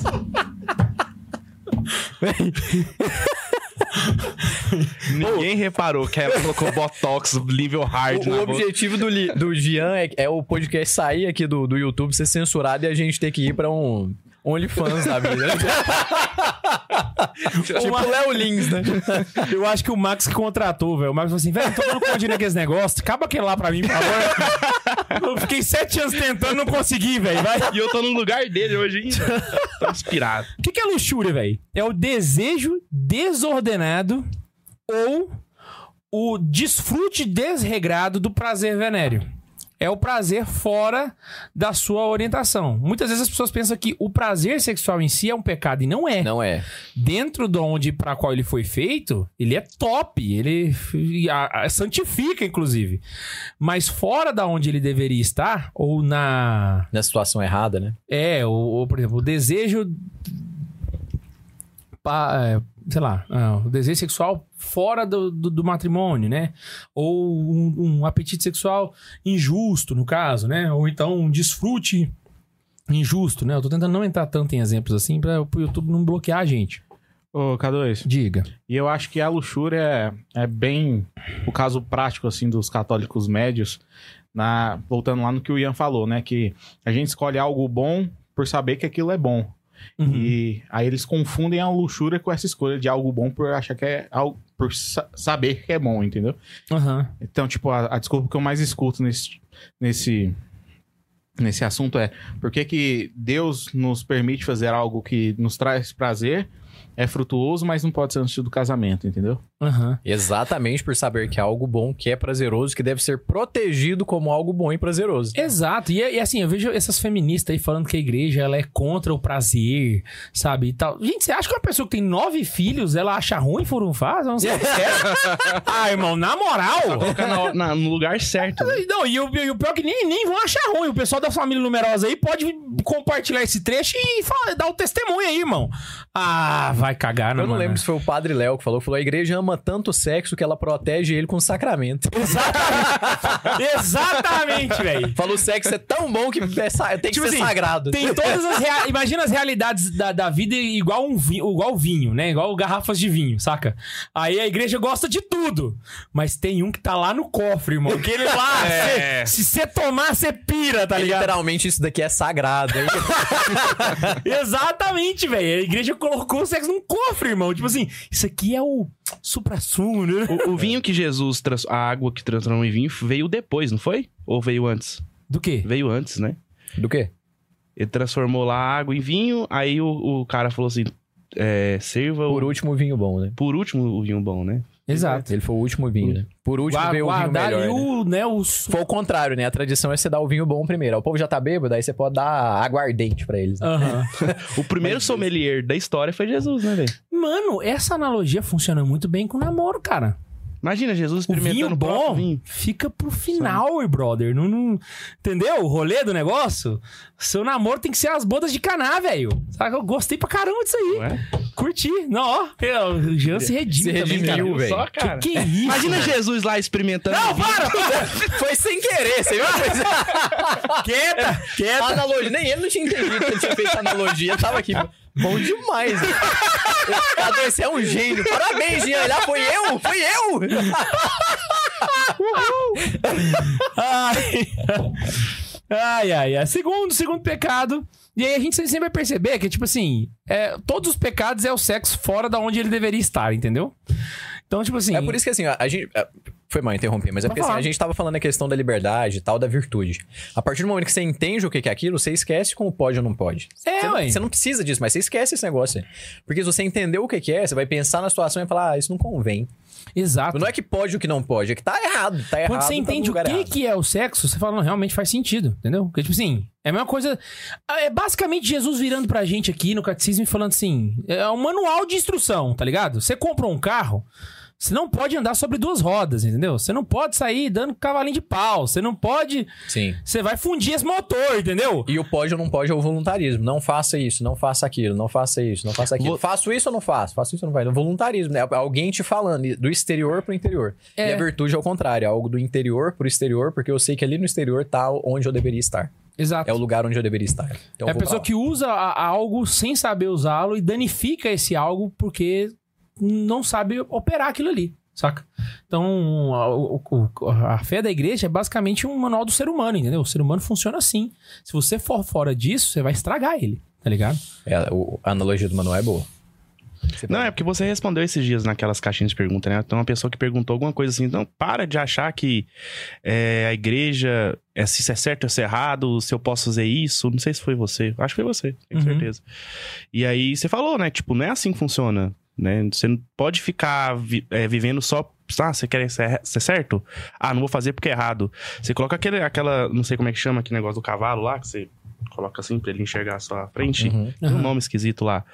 Aí o que o Ian falou, você vai viver só daquilo que o povo fala. Você vai colocar aquela, aquele tampão lá e vai só pra frente. Você não vai conseguir enxergar a beleza do lado das coisas. Perfeito. É só o Bem- caminho certo. né? E, é- e é assim, o voluntarismo, ele. ele... Eu, eu não consigo desvencilhar de uma ignorância, entendeu? O voluntarismo ele é típico de uma pessoa que não entende daquilo que tá acontecendo. Então, por exemplo, "Pô, tal coisa é errado? É. Por que que é errado? Aí vem a pergunta mais filosófica ainda. O que é o errado? O que é o certo? Existe essa resposta. Só que a maioria das pessoas nem tá disposta a fazer essa pergunta. Porque não sabem achar a resposta, não sabem. E uma vez que você entende o que é o certo e o que é o errado, bicho, na moral, é como, se- é como se você tirasse uma cortina da sua vida, assim. É. Você fala, caraca, mano, é isso que é a definição de certo e errado? Aí, bicho, você nunca mais tem dificuldade. Assim, é claro, você, moral é sempre uma ação difícil. Mas na imensa maioria das situações triviais da vida, fica muito fácil de identificar. Mas Você fala, se você caraca! sabe, você tem um nuance ali que tá muito próximo do acerto. né? Exato, Que é velho. né? Então, você uma mínima reflexão te faz chegar nisso. O que, que é o bom e o mal? Sabe, igual você falou, Deus, eu escolho o bom porque é bom. Por que, que você falou desse jeito? Porque explicar o que é o bom dá trabalho, tá ligado? Mas uma vez você entende o que é o bom, você fala, putz, grila. Isso é bom por quê? Por causa disso, disso, disso, sabe? Então, eu acho importante as pessoas começarem a entender a diferença de aprender o bom e entender o bom. Exato. E aí é aquele negócio, né, velho? Ou a gente aprende a estudar, ou a gente vai continuar vivendo na ignorância o resto da vida. Não tem jeito. E a chance de cair no erro é gigante. hein? Tem um livro que chama Sem Que Se Perceba, que fala da liberdade. O melhor livro que tem. hein? É um, dos- é um livretinho, assim, umas cento e poucas páginas, mas que você reflete nele muitas... Assim, ó, eu acho que é um dos últimos, sei lá, livros que eu li no ano passado pra cá. Então, assim, porrada de ler. Esse foi o melhor, eu acho. Caraca. Muito bom, é. Ele é, ele é muito bom mesmo. E aí ele, o Julio Diegues, na- no livro, ele fala uma, uma analogia sobre o voluntarista. Ele fala, a pessoa voluntarista é aquela que, se, se você fala pra ela, ó, você vai sair desse lugar aqui dirigindo o carro e vai chegar até outro lugar lá. Aí a pessoa pode seguir um mapa, ela pode perguntar o caminho, ela pode ir olhando, pode virar numa rua, pode errar, pode ir pra outra, mas ela vai chegar lá. O voluntarista é o contrário. Ela é uma pessoa que ela chega, ela faz o que alguém a diz, o- que alguém diz pra essa pessoa fazer. Então o que, que o voluntarista faz? Senta lá pra dirigir, fala assim, você sabe onde é o caminho? Sei. Então você que vai me falar o caminho. Coloca um fone de ouvido e uma venda nos olhos. Eu acelero agora? Acelero. Quando for pra virar pra direita, você avisa. Aí fala, vira pra direita agora. Aí vira pra direita. Não vai passar de dois quarteirões. Vai bater o carro na primeira. Na hora. Fala, o voluntarista é esse, a pessoa que dirige com uma venda nos olhos e um fone no ouvido. Tem alguém falando pra ela o que, que ela tem que fazer. Ela não sabe o que, que ela tem que fazer, não sabe a hora que ela tem que fazer, não sabe por que, que ela tem que fazer, não sabe nem pra onde que ela tem que ir. Mas ela tá fazendo porque tem alguém falando pra ela. Perfeito. Essa analogia é boa demais. Ela é maravilhosa. Muito boa. Segundo exemplo. Masturbation. Masturbação. Que é a excitação voluntária dos órgãos genitais. Muito grave esse pecado, hein? Gravíssimo. Tem que sublinhar aqui, né? E engraçado que, ah, se a gente for analisar, se liga. Se liga. Isso aí foi na aula de homossexualidade que eu, que eu, que eu consegui Na sua colocar. catequese homossexual, né? Cara, quando você vai colocar na tabela os pecados da, do, do prazer venéreo que Santo Tomás vai é, elencar, Classificar, né? ele vai. Ele, ele especifica que a gravidade do pecado vai da forma como ele descumpre o seu fim último. Então, basicamente, a relação sexual é feita entre duas pessoas, porque mesmo que você tenha uma terceira, só é duas pessoas, né? Uma coisa meio óbvia, né? E aí, a... além disso, né? Você tem nat- um homem e uma mulher, dois seres humanos. Então, você tem número, espécie, que são humanos, né? O sexo, que é o homem e uma mulher, entendeu? Quando você vai ao pecado da homossexualidade, por exemplo, qual que é a falha? Você tá falhando no sexo. Era um homem e uma mulher, você colocou dois homens. O que, que é a zoofilia? É você pecar na espécie. Você tá tirando o. Não é o sexo mais, mas ali já é a espécie. Não é um outro ser humano que tá com você. Entende? Percebe que a homossexualidade é um pecado menor do que a zoofilia? Usando a razão aqui. Uhum. Porque a homossexualidade é entre dois seres humanos ainda. Sim. A zoofilia já é com um animal. Você já Uhum. cometeu um pecado pior. A masturbação tá perto da zoofilia. Porque você tá colocando ninguém no lugar. Sacou? Caraca. Já parou pensar na gravidade disso? Na gravidade moral?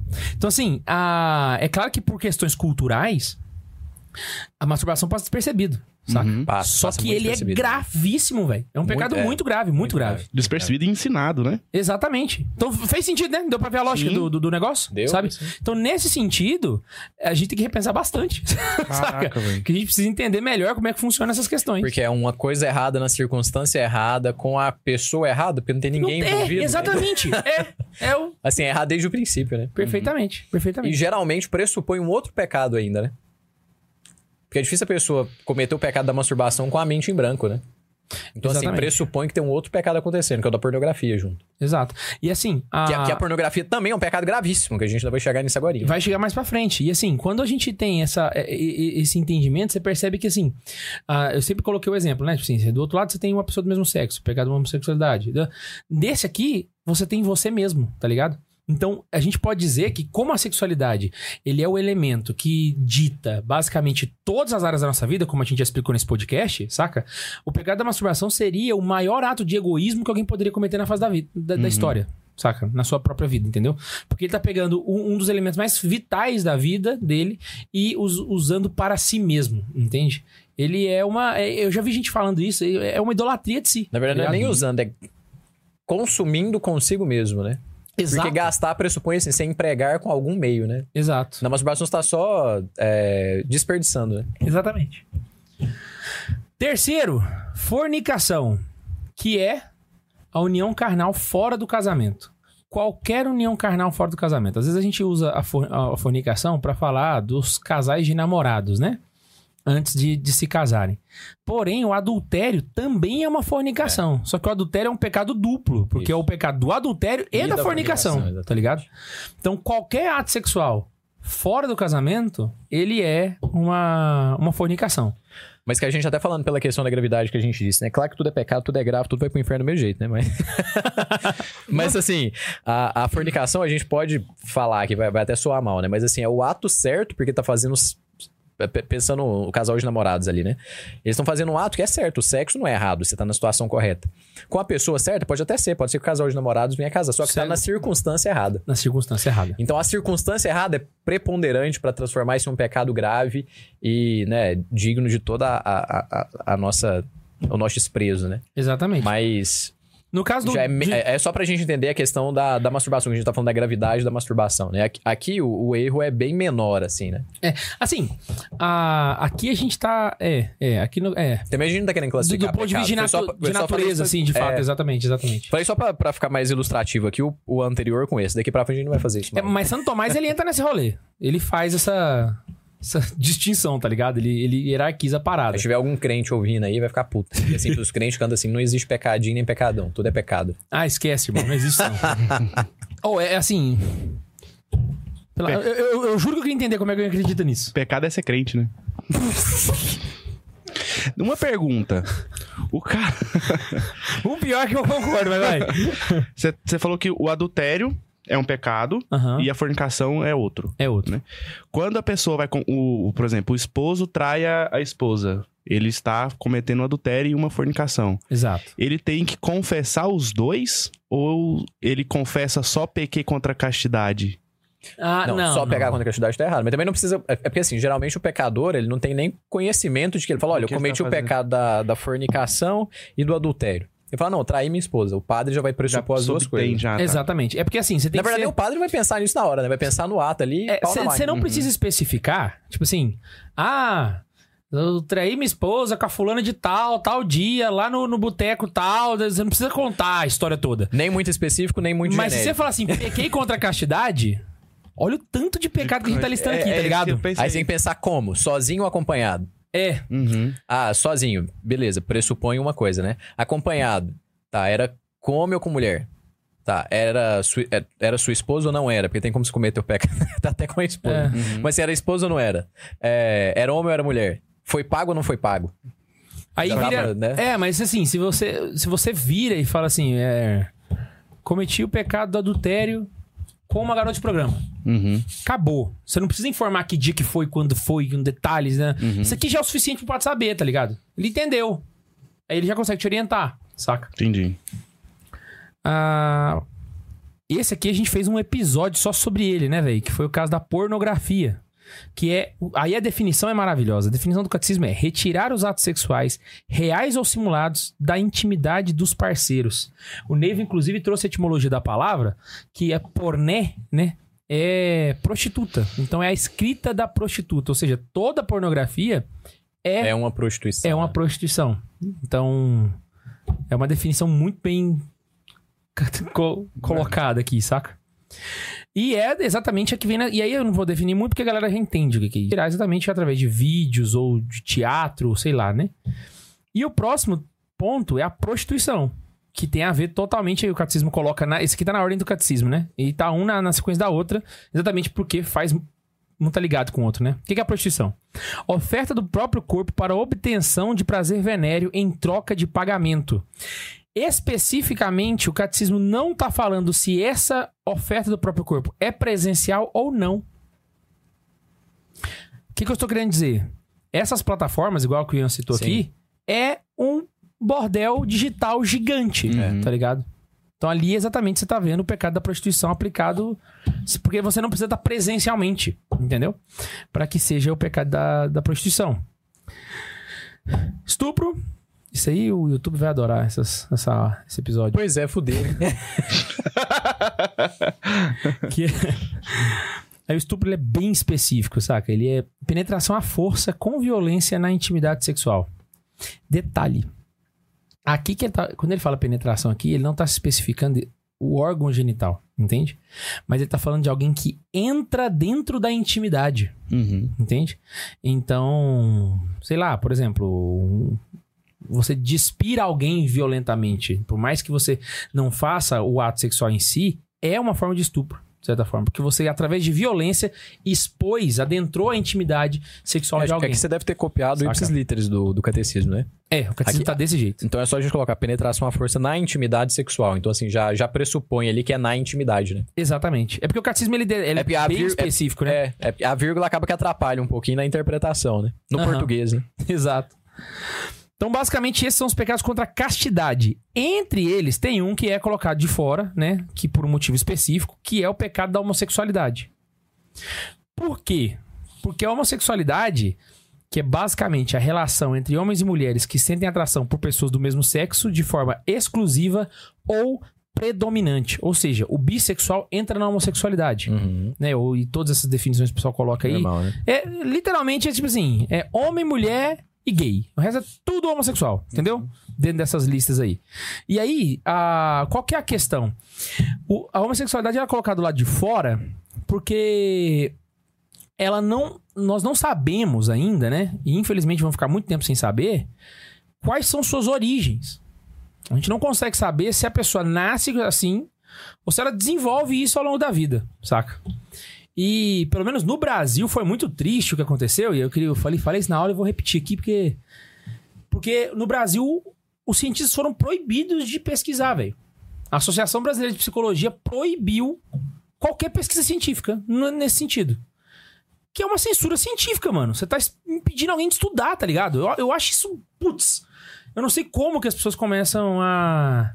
A defender uma coisa dessa. É, velho. E aí, o que, que rolou um tempo atrás? Ah, um deputado é, fez um projeto de lei para impedir essa ação da Associação Brasileira de Psicologia, né? Então, era uma, um um- uma, uma pauta no Congresso para passar uma lei que proibia a Associação Brasileira de Psicologia de proibir de proibir de proibir, né?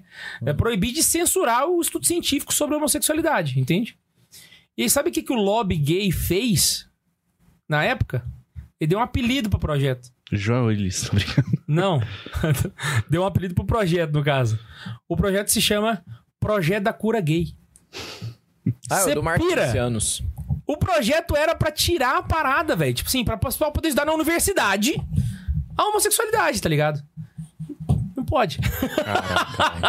Não pode, tá ligado? Tá proibido. É isso aí. Bem-vindo ao AI-5. É. As avessas, tá ligado? O que que é isso? Então, como a gente não sabe as origens, a... e é uma coisa muito... A, a- igreja, ela entende, saca? Que o homossexual, ele é homossexual mesmo. Não é um negócio fingido, não é um negócio... O cara, de fato, sente atração por sexo. é. Por que que isso acontece? A gente vai ficar um Aí, bom tempo sem saber, é. talvez alguns milênios a gente descubra, né? Mas, como a gente não sabe e faz parte da, da, da vida da pessoa, né? Então a igreja separa. É uma ofensa, sim, só que ela tem uma peculiaridade que os demais pecados não têm, entende? Os demais pecados, eles são ah, falhas de caráter ou alguma outra coisa assim, né?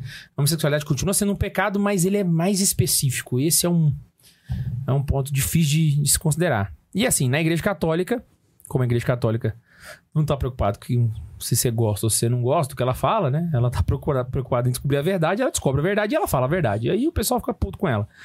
Então, na Sagrada Escritura você tem algumas passagens, né, que já falam da, da homossexualidade. Só que existe um, do- um documento que é a Congregação da Doutrina da Fé, uma declaração chamada Persona Humana. Que ela fala assim: os atos de homossexualidade são intrinsecamente desordenados.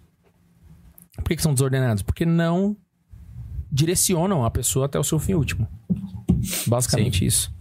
E existe um tratado, um trato pastoral dos homossexuais que o pessoal desconsidera, né? Por exemplo, ah, se pede que haja pastorais para acompanhar os homossexuais. Sempre na perspectiva de que eles devem ser acolhidos, mas que a homossexualidade é um problema, sabe? Não é uma coisa tipo assim, ah, pode vir, continuar gay aqui, tá? Uhum. Não é assim que funciona, entendeu? Então. É ah, uma desordem, né? Exatamente. A gente precisa fazer o tratamento pastoral, o acompanhamento pastoral dessa forma, né? E o catecismo ele tem dois parágrafos maravilhosos que tratam sobre isso. Talvez a gente faça um episódio só sobre isso um dia, não sei. É tipo um AAA dentro da igreja. Aí seria um GGG dentro da igreja. Gay, gay, gay. É, Mas ser um- acolhe. É um A, é, é, ia ser um LGBTA. Entendi. LGBT Anônimos, entendeu? Uhum. Tô tentando. Ai, senhor. Mas, mas aqui em Anápolis não tem isso, né? Hã? Eu não conheço, mano. Não, acho que em lugar nenhum não existe isso. Não. Não, eu acho que Ah, não até existe, tem, não. mas, mas a- alguns são utilizados, obviamente, por militância de esquerda. Eu já vi vários panfletos. Eu tenho panfleto em casa que eu recebi, saca? Na, em alguns eventos que eu fui com o pessoal. Ah, sabe aqui tem na... distribuir lá e tal. E um monte de bandeira de partido político. E é desgrameira. Terrível, terrível. Saca? Então, é, esse é o problema, tá ligado? E, o e a Igreja Católica trata disso, saca? Nos documentos. De que não se pode ser utilizadas pastorais para fins partidários ideológicos. Mas Ixi. Lá na igreja da menina lá deve ter, né? os caras usam a missa, né, velho? Não vai usar uma pastoral pra, pra fazer isso. Ofensa ao matrimônio. Bora lá. Ofensa ao matrimônio que se referem à fidelidade matrimonial, especificamente, né? Então, são dois. Posso comentar? Sim? Vocês comentam também, gente, senão eu tô dando palestra. Aí vira. Não, mas nós tá comentando bem aqui. O Jean já comentou bastante. Quase cancelei. Tem o, o pecado do adultério, que a gente já comentou aqui. Que a, a etimo- a etimologia dele se- é, vem de ad alterum torum. Hum. Que significa na cama do outro. Torum. Ai, ai. Qual é a definição do catecismo? Quando dois parceiros, dos quais um é casado, estabelecem uma relação sexual, mesmo que efêmera, tá? Então, não, mesmo que não seja uma relação propriamente dita com tudo que manda, né? Já é adultério, saca? Então, ah, estabelece uma relação sexual, por menor que seja, tá ligado? E é, é, é bom observar aqui também que comete adultério os dois, né? A pessoa casada e a solteira que se envolve com o casado. Bem observado, não é só o casado que cai no pecado do adultério. A pessoa que é solteira, que que Envolve teve a relação, que se envolveu com um casado, também pega... Ah, é? Além Aham. da fornicação, é porque aí fica até bom da gente explicar aquele negócio da fornicação e do adultério, hein? Um cara casado trai a esposa com uma mulher solteira, a pensar, ah, não, ele cometeu adultério, ela fornicação. Não, os dois cometeram os dois. Exato. Ah, sabia não. Os dois peca- é, cometeram os dois. Bem observado. Inclusive, o Jesus fala isso, né? Falou assim, quem larga sua mulher comete adultério. E quem deita com ela, comete adultério com ele também. É, os dois cometem os dois pecados. Mesmo que, ou seja, você adulterou sem ser casado, mano. É. Cara, Você é um ninja da desgraça. que que é isso? gostei dessa. Parabéns, só que não. Aí tem o segundo, que às vezes até vem casado um com o outro, né? Que é o, o divórcio. O divórcio é o divertere. Não é uma consequência natural do do É. adultério, né? Que é voltar-se para direções diferentes, né? Que é basicamente a separação dos cônjuges. É um pecado contra o matrimônio, é um, é um pecado contra o sexto mandamento. Tem que confessar. Lembrando que é possível que o pecado do divórcio seja cometido somente por uma das partes. Porque pode ser que um dos dois não queira divorciar. Uhum. Então acaba virando compulsório pra ela, né? Essa pessoa não precisa confessar o pecado, mas o outro precisa. Entendeu? O pecado tá, tá dos dois lados, né? Ah, e tem um detalhe aqui, uma, observação interessante a respeito do divórcio. É que existe uma situação em que a igreja permite a separação corporal das pessoas com a manutenção do vínculo matrimonial. Vou explicar. Existem situações onde você tem, vou dar um exemplo aqui, né? A agressão domiciliar, saca? E fica nítido, por exemplo, que a esposa está passando por um risco de vida. Ela pode morrer nessa situação. O sacerdote pode indicar para aquela mulher que ela saia de casa. Entendeu? Na verdade, essa mulher não se divorciou, porque continua tendo a, a, a manutenção do vínculo matrimonial. Mas por um motivo grave, ela precisou se separar fisicamente do marido. Inclusive, a igreja pode indicar isso pra mulher. Saca? Você precisa sair de casa. Porque tá comprometendo, assim, a sua integridade física. Entendeu? Então, é a, é a separação com manutenção de vínculo matrimonial, né? Não é divórcio, mas é, é, existe na igreja e é possível. Ela pode continuar comungando. Pode, pode, pode. Porque a questão aqui, a...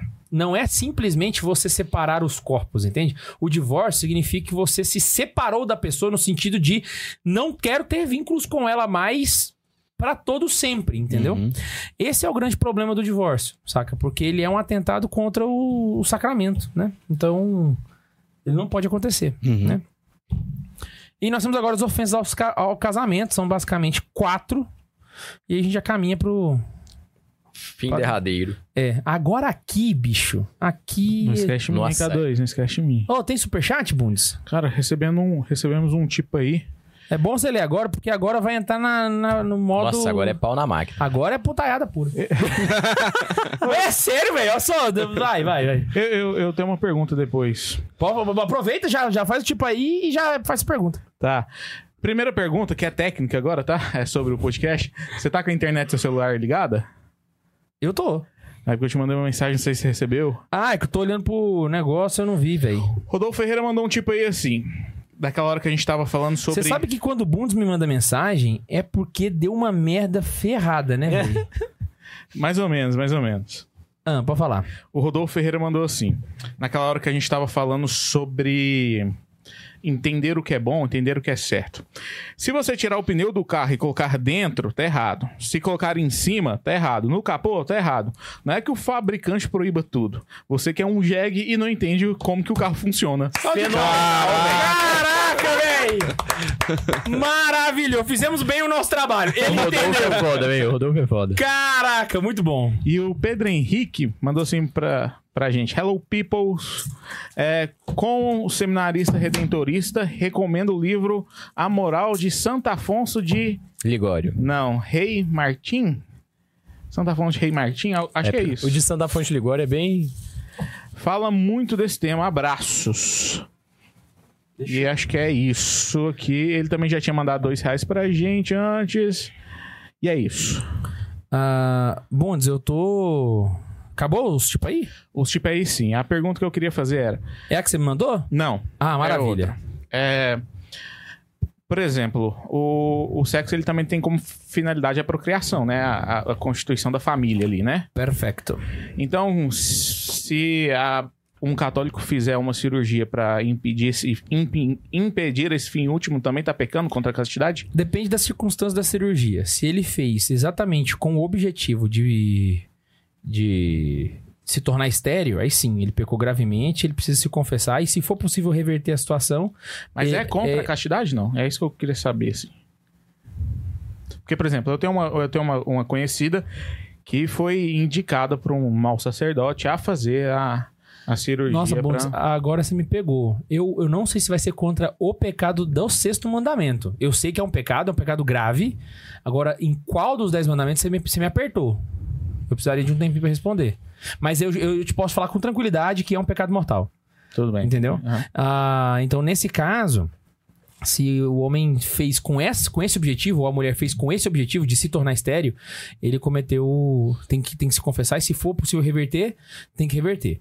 Porém, pode ser que alguém, por exemplo, sei lá, um homem tenha câncer nos testículos. Aí né? não tem outra saída, né? E aí não tem jeito, o cara é, fica estéreo ou ele morre, né? Então aí no caso a gente chama de causa de duplo efeito, né? O objetivo foi curar o câncer, mas como uma consequência indesejada, o homem ficou estéreo.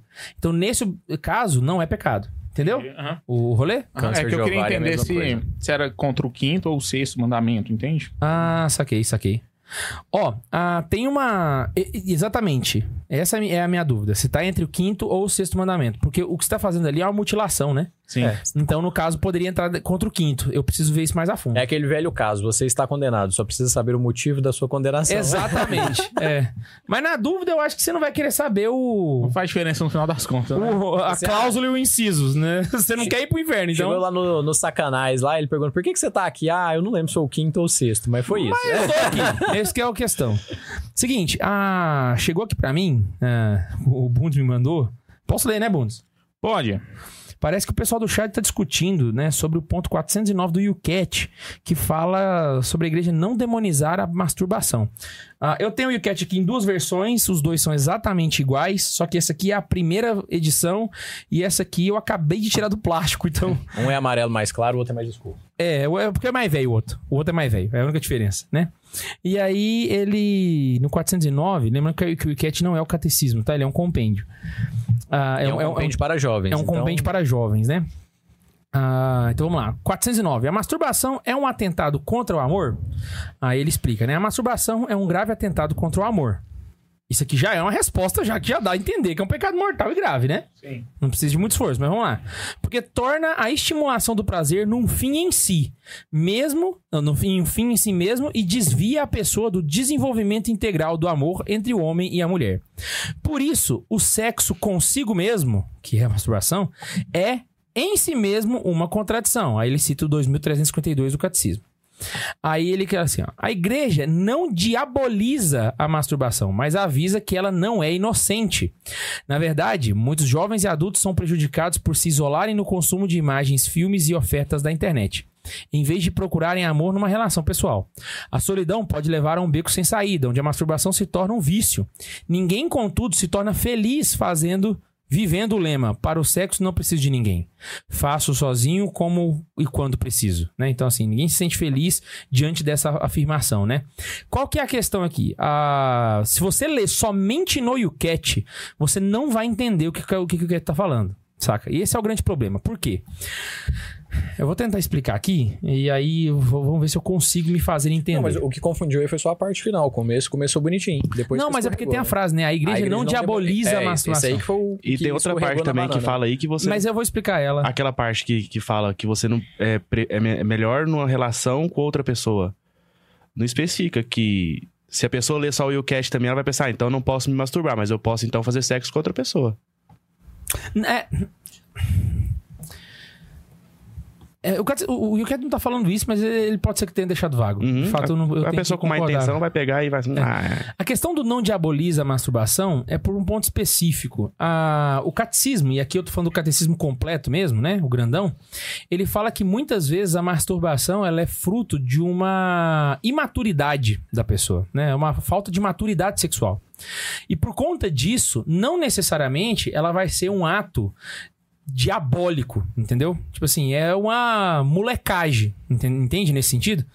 Ah, o- a primeira frase é que é importante, né? A masturbação é um grave atentado contra o amor. Então, mesmo que seja uma molecagem, ela é um grave atentado contra o amor. Ela é diferente, por exemplo, da inveja. A inveja é diabólica em si mesma. Entende? Ninguém é invejoso simplesmente por uma imaturidade. Uhum. Entendeu a questão? Aqui não. Aqui a masturbação pode ser fruto de uma, de uma imaturidade. E o catecismo vai dizer que faz parte do processo de maturidade vencer esse tipo de, de, de pecado. Entende? Então, o que, que ele está querendo dizer? Que no futuro, o homem que continua com essa prática mostra uma certa imaturidade sexual. Entende? Então, nesse sentido, é que eu acredito que esteja colocado aqui a igreja não diaboliza a masturbação. Entendeu? Comparado com outro pecado que seria diabólico por excelência. Entretanto, eu preciso fazer esse comentário que eu sempre faço e eu quero reforçar. Aqui no Santa Carona, nós somos uma escola de catequese. Nós somos uma empresa que trabalha ensinando catequese. Nós não usamos o ca- o UCAT. Nós nunca usamos o UCAT. Você não vai ver nenhum cu- documento do Santa Carona, nenhuma aula do Santa Carona, nada, nenhum post onde a gente cite o UCAT, entende? Então, assim, estudem o catecismo e, de preferência, não usem o Se UCAT. tiver com preguiça de pegar um livro grande, pega o compêndio do catecismo, né? Que é aquele vermelhinho lá. Exato. Mas assim, compêndio você tem vários. Tem o compêndio da Igreja Católica, uh, do, do Catecismo. Você tem o, o Catecismo de São Pio X, que é um compêndio também, entende? Dentre os compêndios que existem, o UCAT não é o dos que eu indico. Entendeu? E a gente não usa também. Entende? Exatamente por causa desses problemas, sabe? Por conta da linguagem jovem, ela se torna ambígua, sabe? Colocou jovem no meio e perdeu o valor. Exata... Exatamente, velho. eu pensei, mas não falei. Esse é o BO. Eu não falei. É literalmente a mesma questão dos protestantes com a Bíblia tra- na tradução da linguagem de hoje. Que é uma desgraça em forma de, de, de, de- de texto, tá ligado? A pior coisa que você faz com a Sagrada Escritura é converter ela na linguagem de hoje. Porque a linguagem de hoje é pobre, é cheia de, de, de más nhen, precisões, é, é terrível. O UCAT cai nesse problema, entendeu? Porque por ter uma linguagem mais jovial, você acaba não tendo ali a precisão que precisava ter. E aí você pode cair nesses erros. Então tomem cuidado com o UCAT. E a pessoa que compra o UCAT pra ler, ela pode. É porque ela quer aprender alguma coisa. Ela compra o catecismo, né? Que vai na Exato, exato, exato. Uma criança não vai comprar o UCAT. Exato. É, assim, ó, e o catecismo, gente, na moral, é, é o que você tem que ter em casa, velho. É, esse é o grandão. É isso, é verdade. Saca? Não, não perde tempo com, com outros, não. Saca? Não é, não é nem só, só. Não é só uma questão assim. Não é desmerecendo o UCAT. Porque o, o catecismo é muito cabuloso, irmão. Foi o Ben 16 que escreveu esse negócio. Você vai ficar. Sabe? Gastando tempo aí com. E o cat? Vamos lá! UCAT aqui. Ofensa ao casamento, beleza? Poligamia. É, começou, irmão. Agora aqui Aí é, é pau na máquina, hein? Aí é pau na máquina, hein? Que que é isso? Esse é um harém, né? Quem tem um harém... A poligamia é a simulação da relação sexual conjugal entre mais de duas pessoas. Trisal. Tri- é, trisal, quadrisal e. Neymar sabe bem disso aqui, né? Podia chamar ele pra falar. Jesus amado. Então, assim, a primeira coisa. Nossa, isso aí não não é possível. Tem que explicar isso ainda, velho. Não, não, não é explicar. É porque se tornou comum no mundo moderno, né? É, Então, assim, existem religiões que permitem, no caso dos muçulmanos, né? só pro homem, né? Exato, exato. E é bem comum, bicho, você perceber que até entre a galera woke, os trisais é duas mulheres e um cara. É, é verdade, é verdade mesmo. Pra você ver, velho, que até pra fazer merda, Faz a errado. sexualidade humana mostra que ela é preponderante, entendeu? Então sempre é duas mulheres e um cara. Nunca é o inverso. Ai, gente, parabéns. E o que, O que é Ronaldinho isso? Gaúcho também, entendeu? Falhou miseravelmente, sabe? E aí, cara, tem uma questão que o catecismo. O catecismo é muito completo, velho. Não- Bicho, pra que que você vai ler o Yuket, velho? Olha o que o catecismo trabalha. E o cara que se converte ao cristianismo? Vamos lá, o muçulmano. Tem um harém. 10 tem esposas. Cinco filhos Virou cristão. com E cada aí? uma. O catecismo trata desse assunto, velho. Fala. Fala. A primeira vale, o resto não vale. Exatamente. Eu ia falar que é a mais bonita. O primeiro cara. Qual que é a mais bonita? Eu quero você. A que não tem mãe mais, o que vale? Nossa. Véi do... Nossa, minha sogra deve estar ouvindo. Mas não pode perder a piada, né? Então vamos lá. Primeira coisa. Ah, é a primeira que vale, tá ligado? Só que ele continua tendo a obrigação moral de sustentar todas as outras. E os seus filhos. Puta que o pariu. Só que velho. sem se unir maritalmente com elas. Caraca, velho. Irmão, se ferrou. Errou legal, bicho. Caraca, velho. Caraca, essa Podia parte não sabia, não. Jesus não, antes, os, os filhos a gente pressupõe, mas as mulheres também. É a hora que ele vive assim, putz, tinha que ter me convertido na primeira. Demorei de. Tá, Aí pega Santo Agostinho, Nossa. tarde te amei. Bem tarde, com 4 mulheres e 10 Mas a. Ariane falou um negócio aqui no chat que é verdade. Se ele fizer isso, isso sim é conversão, hein, cara? Exatamente, É verdade, exatamente. O cara tá de parabéns aí, cara. É putz grila. Terceiro, segundo, segundo. O incesto. Incesto são relações íntimas entre parentes ou pessoas afim, em grau que proíba entre eles o casamento. Detalhe: você falou de relação sexual? Uh-uh. Relações íntimas. Íntimas. Então, o incesto. Aqui entra o caso da pedofilia.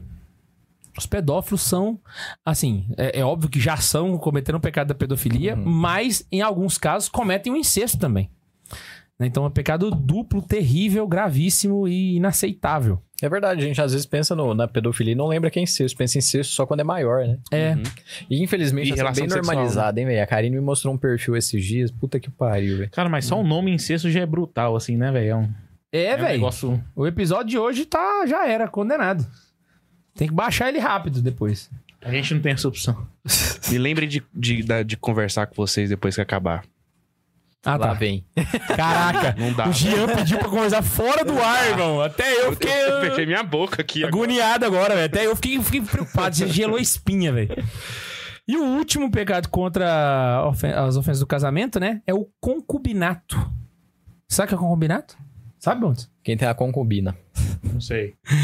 É mais ou menos a mesma lógica. É a recusa do casamento enquanto tal. A incapacidade de assumir compromissos de longo prazo. É a pessoa que fala: pra que casar? Nós juntos aqui tá bom. Uhum. Aí tem a concubina. E tem a concubina porque você tá uni- unido com uma esposa que não é sua esposa, tá ligado? Famoso Você tá amaziado, né? simulando, né? Você tá Perfeito, Bundes. O famoso amaziado, né? O caso ali do Você tem uma simulação de, de casamento, de matrimônio. Imagina um cara apresentando pra, pra, pros amigos, né? Aqui é a Joana, minha concubina. Prazer. Tá Vocês. brincando de Eu né? acredito que as mulheres não gostariam de ser apresentadas assim, né? então fica aí as moças que estão amaziadas, tá? Repensem essa relação que vocês estão. Tá? Verdade. Vamos pra... Pra... brincando de The Sims, né? Hã? Brincando de The Sims. Na vida real. Exatamente. Só que o The Sims não manda você pro inferno. É verdade. E aí nós temos só um outro ponto que o catecismo especifica, que não é exatamente um pecado, porque é um pecado que a gente já citou, né? Mas é uma cultura que tá surgindo agora. Surgindo agora não, né? Surgindo já há muito tempo. Que é o que o pessoal chama, que o catecismo fala que é a farsa do direito à experiência. É o famoso test drive. Uhum. Como é que eu vou casar se eu não testei? Você reparou que a própria, a própria descrição que eu fiz já dá pra entender É- por que, que é um problema? É burra, né? Você tá literalmente consumindo o outro como se fosse um, um Uma- produto, irmão. Uma moto, né? É, você. Vamos tá em cima dessa mulher aqui pra testar primeiro, depois eu vejo o que acontece. Exatamente. Eu não pensei nisso, mas. Tem duplo duplo. sentido tava no meio achei. Saca? era- Então, assim, ah, ele é uma farsa porque ele. Primeiro, ela não é a garantia de que o casamento vai ser frutuoso, tá? Inclusive, eu consigo imaginar muitos exemplos, assim, que me provam exatamente o contrário, né? Então, assim, tô- vários testes drive, casou. Então, Na verdade, o normal é que seja assim, né? exatamente, não garante Infelizmente, É. infelizmente, o normal é que quem faz a experiência depois dá pau, né? Exato, então não é garantia de nada, né? Então envolve a, é um pensamento que estimula o pecado da fornicação, propriamente dito, né? E que enfraquece o laço matrimonial. Sim. Entende? Então, assim, quando a pessoa tem a, a graça, né, de casar em virgindade, o casal ele tem a capacidade de se desenvolver juntos. E esse desenvolvimento, ele reforça o laço matrimonial entre eles. De uma maneira muito específica. Ou seja, é uma graça que o casal tá. Pode ser até que eles tenham um casamento frutuoso e depois Mas é uma graça que pra eles vai ser mais difícil de viver depois. Entende? Então, é um outro ponto aqui. Não, e racionalmente tem um argumento aí que dá pra pensar também, mas assim, quando a pessoa casa direto, tipo assim, cada um morava na sua casa e casou e fala, putz, mudou demais depois que a gente casou aí. Mas só que assim, a pessoa não. Pra quem não, não tem nada, então assim, qualquer coisa que vem, assim, a, a gente já espera o pior. Falar, vai morar junto, não, mas tá ruim, não, mas pode ser pior ainda, né? Porque, tipo assim, tá, as- deve piorar ainda. Agora, quem faz o teste antes, aí fica pensando assim, fala, nossa, velho. Quando casar, acho que vai ser pior. Aí casa e fala assim, não, mas antes era melhor, acho que é melhor separar agora. Depois que casou é que eu vi e tal. Aí, tipo assim, aí fica com aquela questão, não, não era tão ruim, agora ficou ruim. Quando a pessoa não tem experiência nenhuma, tudo que vier vai ser ruim. Então, Exatamente. fala, mas eu já tava esperando o pior mesmo, então beleza, Isso dá é- pra aguentar. Né? isso é Passa uma- por cima das dificuldades. Esse pensamento, ele traz o, o sentimento consumista. E o sentimento consumista, ele tem práticas muito específicas. Você já fez test drive de um carro, não já? Pra comprar ele. Você vai Como? comprar um carro usado, você vai fazer um teste Ah, sim, aham. certo? O que, que passa na tua cabeça quando você tá testando um produto? Você compara com outros. Uhum. Já começou uma comparação injusta. Tenta achar os defeitos. Só que você sempre tem na cabeça. Será que não tem um melhor pelo mesmo preço? Uhum. Não, e pra piorar, vai Você tá ligado? Ou seja, você trouxe uma, uma mentalidade de consumo que deveria estar simplesmente no, no mercado e na economia pra sua relação pessoal, velho. E pra piorar, vai chegar um momento que você vai ter que trocar o seu, seu bem, né? Exato, exato. Então, assim, isso é um problema gravíssimo. É, um- é- é uma. É, é uma destruição da forma como você pensa o sexo e a sua sexualidade. É uma desgraça sem tamanho. É. E, o, e o ser humano que tá com você, né? Exatamente. Leva ela a sério. Que acaba sendo levado junto no, numa má condição. True. Bundes, temos mais superchat? Eu, eu Temos quero um, um- H2O. Temos um, um- um tipo aí Tipo aí. do Rodolfo. Oh, Oh, lá vem, lá vem. Eita, Brasil! Ah, tá. Ele falou assim: quero testemunhar que houve aparição do servo de Deus ontem no Discord. A mensagem foi: amem a Deus, rezem o terço, joguem FIFA. Todos estão muito felizes e com a fé renovada. Eu sou o ET Bilu, né? Apenas que joguem FIFA. Joguem FIFA! Cara, o nego que tá no Discord, né, velho? Fica perdendo essas. E eu acho que é isso mesmo. Só é isso mesmo? Apenas isso. Caraca, vocês querem fazer algum comentário, mano? Vocês querem. Eu já fui muito baixo já.